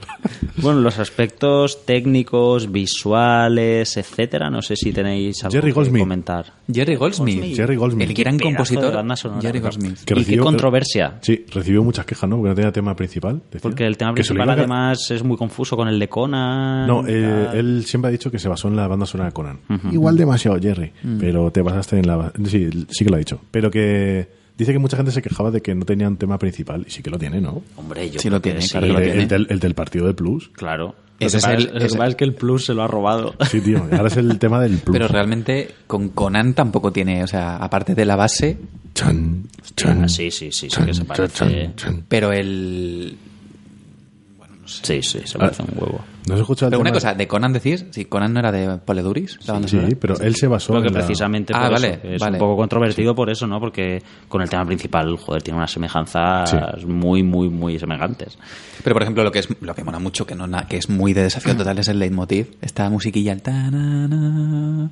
Eso cuando está, cuando Sí. descubre las verdades. Que ta-na. Esto venía- es muy chulo, ¿eh? Que, solía que cuando en el Plus ponían las alineaciones, Sí. más o menos, Me da una rabia que el, que el plus se quedara con el, el eso, con esa música, ¿eh? Hombre, yo a mí lo, lo que lo que me flipa es lo que comenta un poco al principio, ¿no? La dirección de arte. O sea, Sí. los decorados me parecen una auténtica maravilla y me parece que es una película muy cinematográfica en ese sentido, porque eso, porque todo tiene un sentido muy orgánico, muy de estar ahí, muy de que la gente está interactuando con ello. eh, no sé, es, el- es un recurso, el- la- tiene una plasticidad que, que a mí me parece muy muy guay, muy viva y sobre todo eso, muy cinematográfica, muy casi evocándote a al Hollywood de los años 40, ¿sabes? Con esas grandes... Sí, aparte hay un cuidado especial, por ejemplo, Construcciones y demás. ¿os habéis fijado en todos los, los cuadros, los pósters que hay en la, en la ciudad? Son todos, eh, se supone, obras de arte de algunos eh, autores así como muy modernistas y tal. Está petado, o sea, está lleno, incluso es- eh, esculturas y tal. No, es una hay, hay un cuidado ahí Para mí es una delicia eso. En cuanto llegan a Marte, tío, todos los, los decorados son una pasada. Y esa especie de poblado western, ¿sabes? Eh, que es donde está el, el Last Resort y demás. Me parece una chulada. Incluso cuando entra, volviendo al- a la evocación del western, ¿no? Cuando ocurre el tiroteo porque llega el, el Richter y demás, él acaba saliendo por la ventana que es algo muy una acción muy típica del western, ¿no? Del, Sí, sí, del que sale por la ventana. Aparte un salto de western Sí, sí, 100%, sí. ¿eh? Total, o sea que, no sé, a mí me, me- me parece eso, a nivel, a nivel cinematográfico es una peli que me hace entrar un montón y me hace disfrutarla muchísimo. Y aparte, esa, esa peñica que se coloca con la mesa cuando cierran el pasadizo secre- secreto, ¿eh? Que hay un tío como así, con, con unos guanteras ahí colocados, mirando una partida de carta de tres, de tres fulanas, Sí. tío. Parece de cuadro, tío. Qué momento, tío. Luego ideas de color, eh, bueno, aparte que tenemos el rojo muy presente, sobre todo en Marte, con unos focazos del demonio. Sí, no, y aparte, cuando tienes a Quay pensando y tal, siempre tiene luz roja en el la cara. rojo. De hecho, el momento, el, el momento cuato, el momento post-cuato, que es el que yo considero de liberación, la, no, miento, el momento de la píldora, que es cuando él dice, me desentiendo, yo sigo por mi camino, el rojo se intensifica Sí. mogollón. Pero luego es gracioso y precisamente con el cambio, como al final el mundo rojo se acaba convirtiendo en un mundo azul, que es Sí, el, que es el pero- color contrario, ¿no? Sí, pero si te fijas, es resultado de fundir dos cosas completamente opuestas, que es agua y, y fuego, ¿no? Y Sí, de ahí es- sale, sale el Quay final. precisamente eso, es el, el darle la vuelta al mundo, a, a un mundo para, para entrar a otro y utilizar los colores opuestos para, para representarlo, ¿no? Claro. Que además es también el que vemos al principio de la película, pues vemos más azules, más cielo azul y demás, aunque realmente el principio es puramente gris. Sí. Bueno, dicho esto, eh, pasamos a escenas favoritas. Pues, Sí. ¿quién empieza? Empieza Pablo, tío. Pablo tiene... Empieza Pablo. Que estaba antes dibujando más pollicas. Vaya cara de pescadillo. ¿eh? Eh, a ver, Vale, Ah, te lo vale, digo yo. muy bien. Gracias, Pablo. Gracias, Pablo. ¿eh? Eh, así no vuelvas. ¿eh? que... ¿Pasamos a Pablo? no, no, empezad vosotros. Vale, eh, yo diría que mi parte favorita de la película en sí... Puede ser, la, puede, Gracias, Simón. puede ser, puede ser la, el, el, mo- el momentico de, de Cohagen con Hauser en el vídeo. Es lo que más gracia me hace. Me saca completamente la película. Cuando se, se Cuando hace- se desvela que están los dos en la... Claro, y está en rollo cogido como correo, Sí. rollo de ¡Yeah, inocente! Esa es mi parte favorita porque realmente no tiene nada que ver con la película. Claro, poniendo, poniéndonos tontos es ¿para qué grabas ese vídeo? ¿Os habéis quedado para grabar ese vídeo? Pero es que aparte ¿De tiene verdad? pinta de ser un escenario como el del precio justo, o sea, claro, así es como rollo súper chabacano, tío. Y lo que menos me gusta de la película, no sé, a lo mejor es la- la- un poco la imagen de Benny, no Ya, no, y el personaje. para lo que podría llegar a ser, y aparte tampoco le puedo encontrar una lógica dentro de... Sí que me llama la atención, y eh, a, a riesgo de sonar racista, que es el único negro, que es el elemento como oscuro y tal, que es el, El que Judas, de cierta ¿no? manera es el Judas. Pero me parecería un poco racista por parte de Verhoeven. Sí, yo dentro de. de Pero no mi- sería la primera vez dentro que de mi tesis. ¿Te dentro de- Era muy dulce. Ya. Sí, sí, le mola, ¿verdad? No había caído, ¿eh? Le mola Sí, sí. el joven. Pues dentro de mi tesis sí que lo puedo ubicar a lo mejor en, en los hippies con iPhone. Eh, quiero decir, es el, el personaje que, digamos... ¿Por qué? Porque eh, al final con, con tres dedos haces todo. No, es el, el personaje que, digamos, tiene conciencia de, de, lo que, de lo que hay, pero vive de ese sistema, ¿no? Y, Sí. Igual lo puedes o sea, él, vi- él- él- No, él- o igual lo puedes él es un diferente, él es un, mutante, es un- alguien que está al margen y que tiene conciencia de, de ese sistema, pero que a la vez se aprovecha de él porque vive bien de él. Pero bueno, Sí, aparte es- darle- es el único que en la película todo el rato está mintiendo. De verdad. O sea que, bueno, entonces tampoco es lo que menos me gusta. Lo que, a- a- a- no sé, es que ahí... No, po- yo, mira, igual te lo digo yo y vais a, y vais a coincidir. Lo que menos me gusta, bueno, yo tiro por dos momentos puramente visuales, porque por lo que os comentaba, ¿no? Me parece que es una peli que tiene un poderío visual muy potente, pero muchas veces te ofrece lo mejor y otras veces te ofrece lo peor. Voy a empezar por la favorita, porque la favorita sería el, el plano en el momento que apagan los ventiladores de la respiración. Sí, ¿está? sí. Esos, esos planos de los mutantes acercándose a los ventiladores y mirando los ventiladores como eh, se nos acaba la vida, me parece que están utilizados de una forma muy cinematográfica, ¿no? Te, re- te, te transmiten muy bien la sensación y la No, y- Y aparte el tamaño de esos ventiladores, o sea, les da una y- importancia sí, y, es- en, y al margen de las, de las interpretaciones, me parecen muy bonitos. Me parecen planos muy bonitos. Y por contra, hay un momento cuando les está persiguiendo, creo que es al principio del todo, cuando les está, les está persiguiendo los matones estos, no, cuando ya le está persiguiendo eh, Ironside en uno de los metros y eso, ¿sabes? Tiene un momento de corten eh, y que da la acción demasiado tarde, ¿no? Entonces, Schwarzenegger está pegando como una carrerica de vieja, ¿sabes? Como de, ay, estoy terminando de correr, que es horroroso, pero horroroso y ridículo, ¿sabes? De, de- de, tío, habré empezado a correr, ¿sabes? Cojo un poco de cola para el plano, luego en montaje cortar lo que sobra, pero me lo, lo vemos correr de verdad. Pero yo creo que es, es Schwarzenegger está en plan de, a mí no me hagáis correr, ¿eh? Oye, no hemos dicho nada de la abuela es como rollo, tú, da dos pasos. Bueno, y hay otro momento La que también con- me dio la risa, que es después de que ha ocurrido lo de la cabeza, ¿vale? Que lo hemos visto que él llevaba un disfraz. El plano siguiente es en ese que estamos en el Metro Marte, y por si te habías olvidado de que él llevaba un disfraz, el plano empieza con, con este abrochándose los botones. Que también.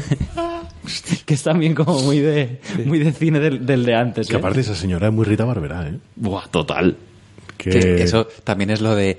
Es un, llevas dentro en el cerebro un, un dispositivo súper tecnológico, pero si te pones una toalla mojada en la cabeza, ¿sabes? Nadie te va a encontrar. Aparte de ese plano, ese planico del choache en el espejo, que más el colgado es de. a- arreglándose la toalla. Vale, ya estás guapo, ¿no? Y está como, esa to- esa- ¿qué, qué toalla es? Claro, eh, eh, ese momento es muy aterrizado como puedas, ¿eh? Esa toalla, tío, o sea, todo- Además- hay una estructura ahí de toallas. en la Ese carta. pedazo de dispositivo en tu cerebro te tiene que estar privando de alguna función motora, seguro. Porque es que más Porque sale, es te sale un chupachú que te cagas. pero que flipas, o sea. Claro, es que aparte estaba esperando que cuando se abra la bolica diga, joder, otra vez el camioncico que... el camioncico. Bueno, Pablo. Ah, Pero, a ver, ¿Todavía no te lo has pensado, coño? No, sí, sí, sí, Ah. sí. Es que ahora, ahora va a parecer que, que- que me he enganchado, pero no, es verdad. Eh, lo que más me gustaba, pero me gustaba mucho por la niña, la niña, cuando, cuando Cohigen corta el... No, Cohigen, sí, me confundo con Hauser. Cuando Cohigen corta el oxígeno, en, en, la verdad es que sí que tiene razón, que es un momento muy cinematográfico y me encanta el plano de la, de la niña acercándose a, la- a las hélices, ¿no?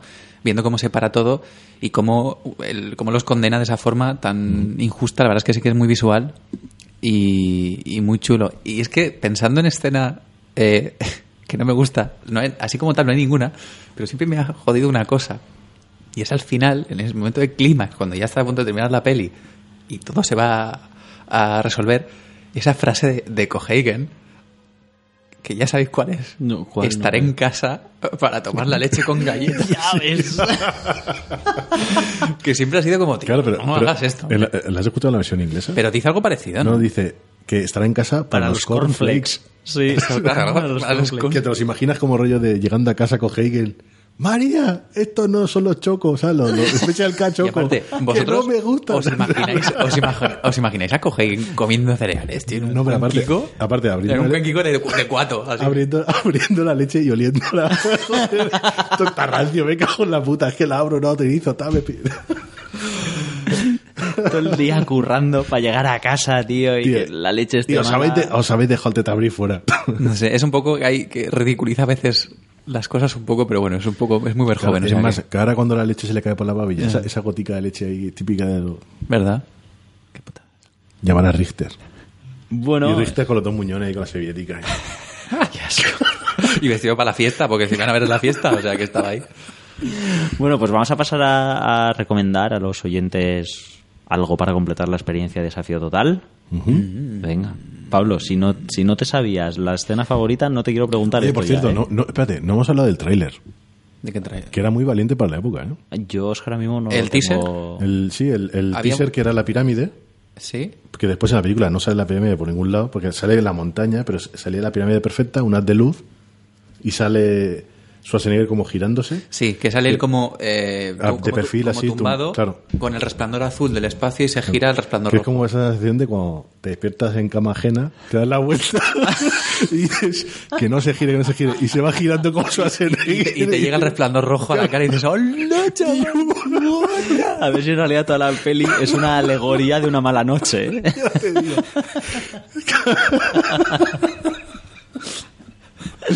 Para despertarte y que seas Schwarzenegger de la camita, ¿sabes? Pues sí, yo la verdad es que ahora mismo no, no lo visualizo, pero. Era muy, que- era- era valiente para la época porque realmente no te mostraba nada Es, y era es muy como conceptual. un teaser en sí. Sí.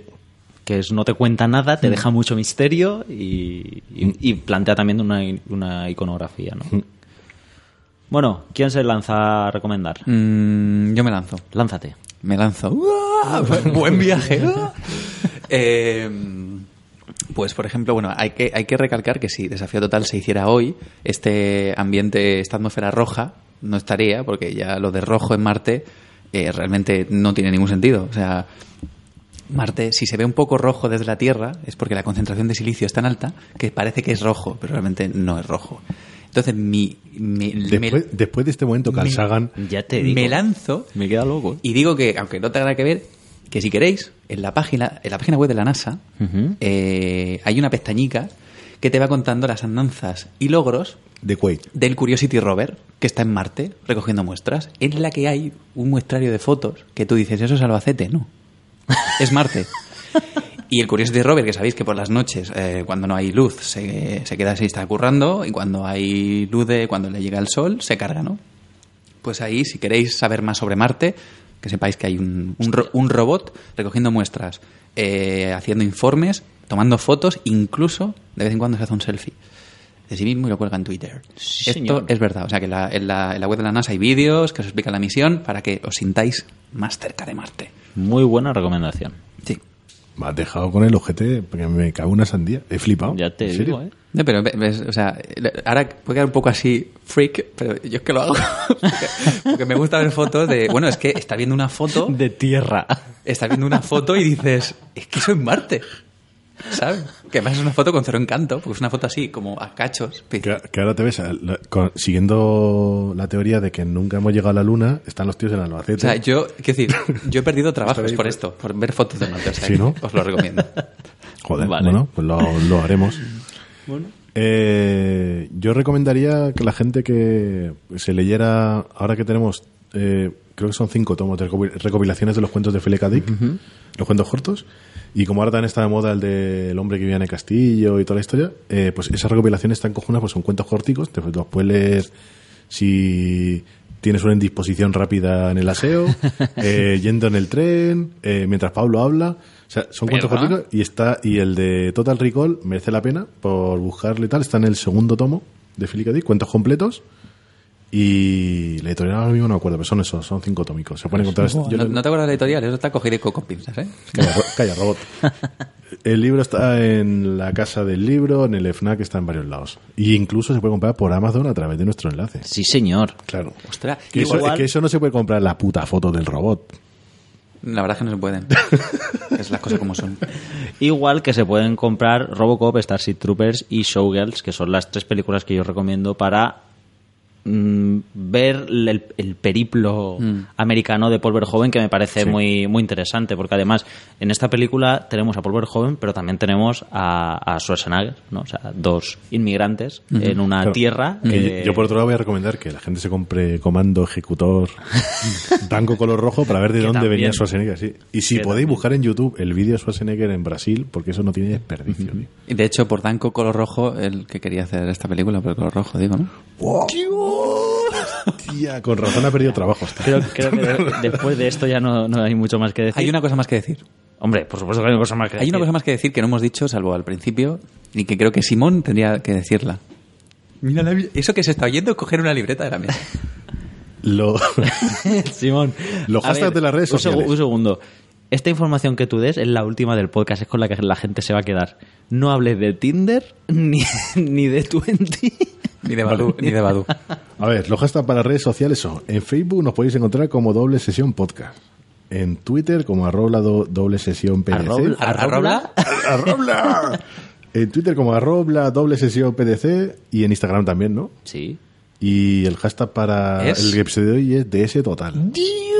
Que molaría un en la botella de Constantino Romero. Ese sí? total. Y por favor ir a la página web doblesesión.com donde estará el enlace de Amazon para comprar fotos de Marte y aparte eh, pues más articulicos que iremos colgando. Si queréis regalar para estas y por navidades- favor dejadnos comentarios que los leemos. Y además para... Hombre, claro que los leemos. Además para Amazon, si lo estáis escuchando antes de las navidades del 2016, tenéis un 4x35 en Blu-ray, es. un 4x25 en Fox, un 2x1 en Warner, un montón de cosas. Sí. O sea que si no regaláis Blu-ray, que regalar cine es lo más bonito que hay. Porque los diamantes, los diamantes van y vienen, pero el cine sí que es para siempre. Que, que por, Qué bonito. Que, que, por ¿eh? ejemplo, Mi colega. Es que, ¿ves? Es que, es que estas cosas las, las conecta bien. Sí, sí, luego después de esto no nos van a comprar nada, seguro. no, pero sí que es verdad, o sea, regalar cine, regalar historia. Sí, sí, sí. Y si no sabéis qué regalar, mo- molaría decir. Y si, y si no sabéis qué regalar, este mes de, de- de Navidades hay un 2x1 en, en Recall para regalar un ego trip a vuestra perso- a, a tu familiar más querido. No, no, a tu familiar para que se acuerde que le haya regalado algo, ¿sabes? ¿Te imaginas? Y además, os incitamos a que compréis cine, porque normalmente, o, que os, o fijaros, eh, también os recomendamos, que alguna vez os hemos recomendado, que leáis los comentarios del director, comentarios del equipo y demás, que siempre dan una información de primera mano y muy valiosa sobre, sobre las películas, y es otra forma de... No, y como dices también, que la gente lea cine, que se puede leer cine. Hombre, por supuesto que se puede leer. Sí que se el- debe no, se cine. acaba el cine en el libro este de la FNAC de mil y una películas antes de morir. Ah, no. Por supuesto. Sino que hay más cosas muy interesantes. Hay, Hay un, libri- hay libro de Paul Hay, hay algo para seguir. Eh, acabo de pensar algo terrible. ¿Y si este podcast es un sueño? Joder, llámalo pesadilla, tío. Ahora que nadie diga, pues bésame antes de que nos despertemos. Estaba esperando ese momento. Pues eso lo descubriremos si hay otro nuevo doble sesión próximamente. Muy bien. Y si es así, espero contar con vosotros. Vale. Madre mía, qué patatica, ¿eh? Ay, mía. Hostia. Adiós. Mutante.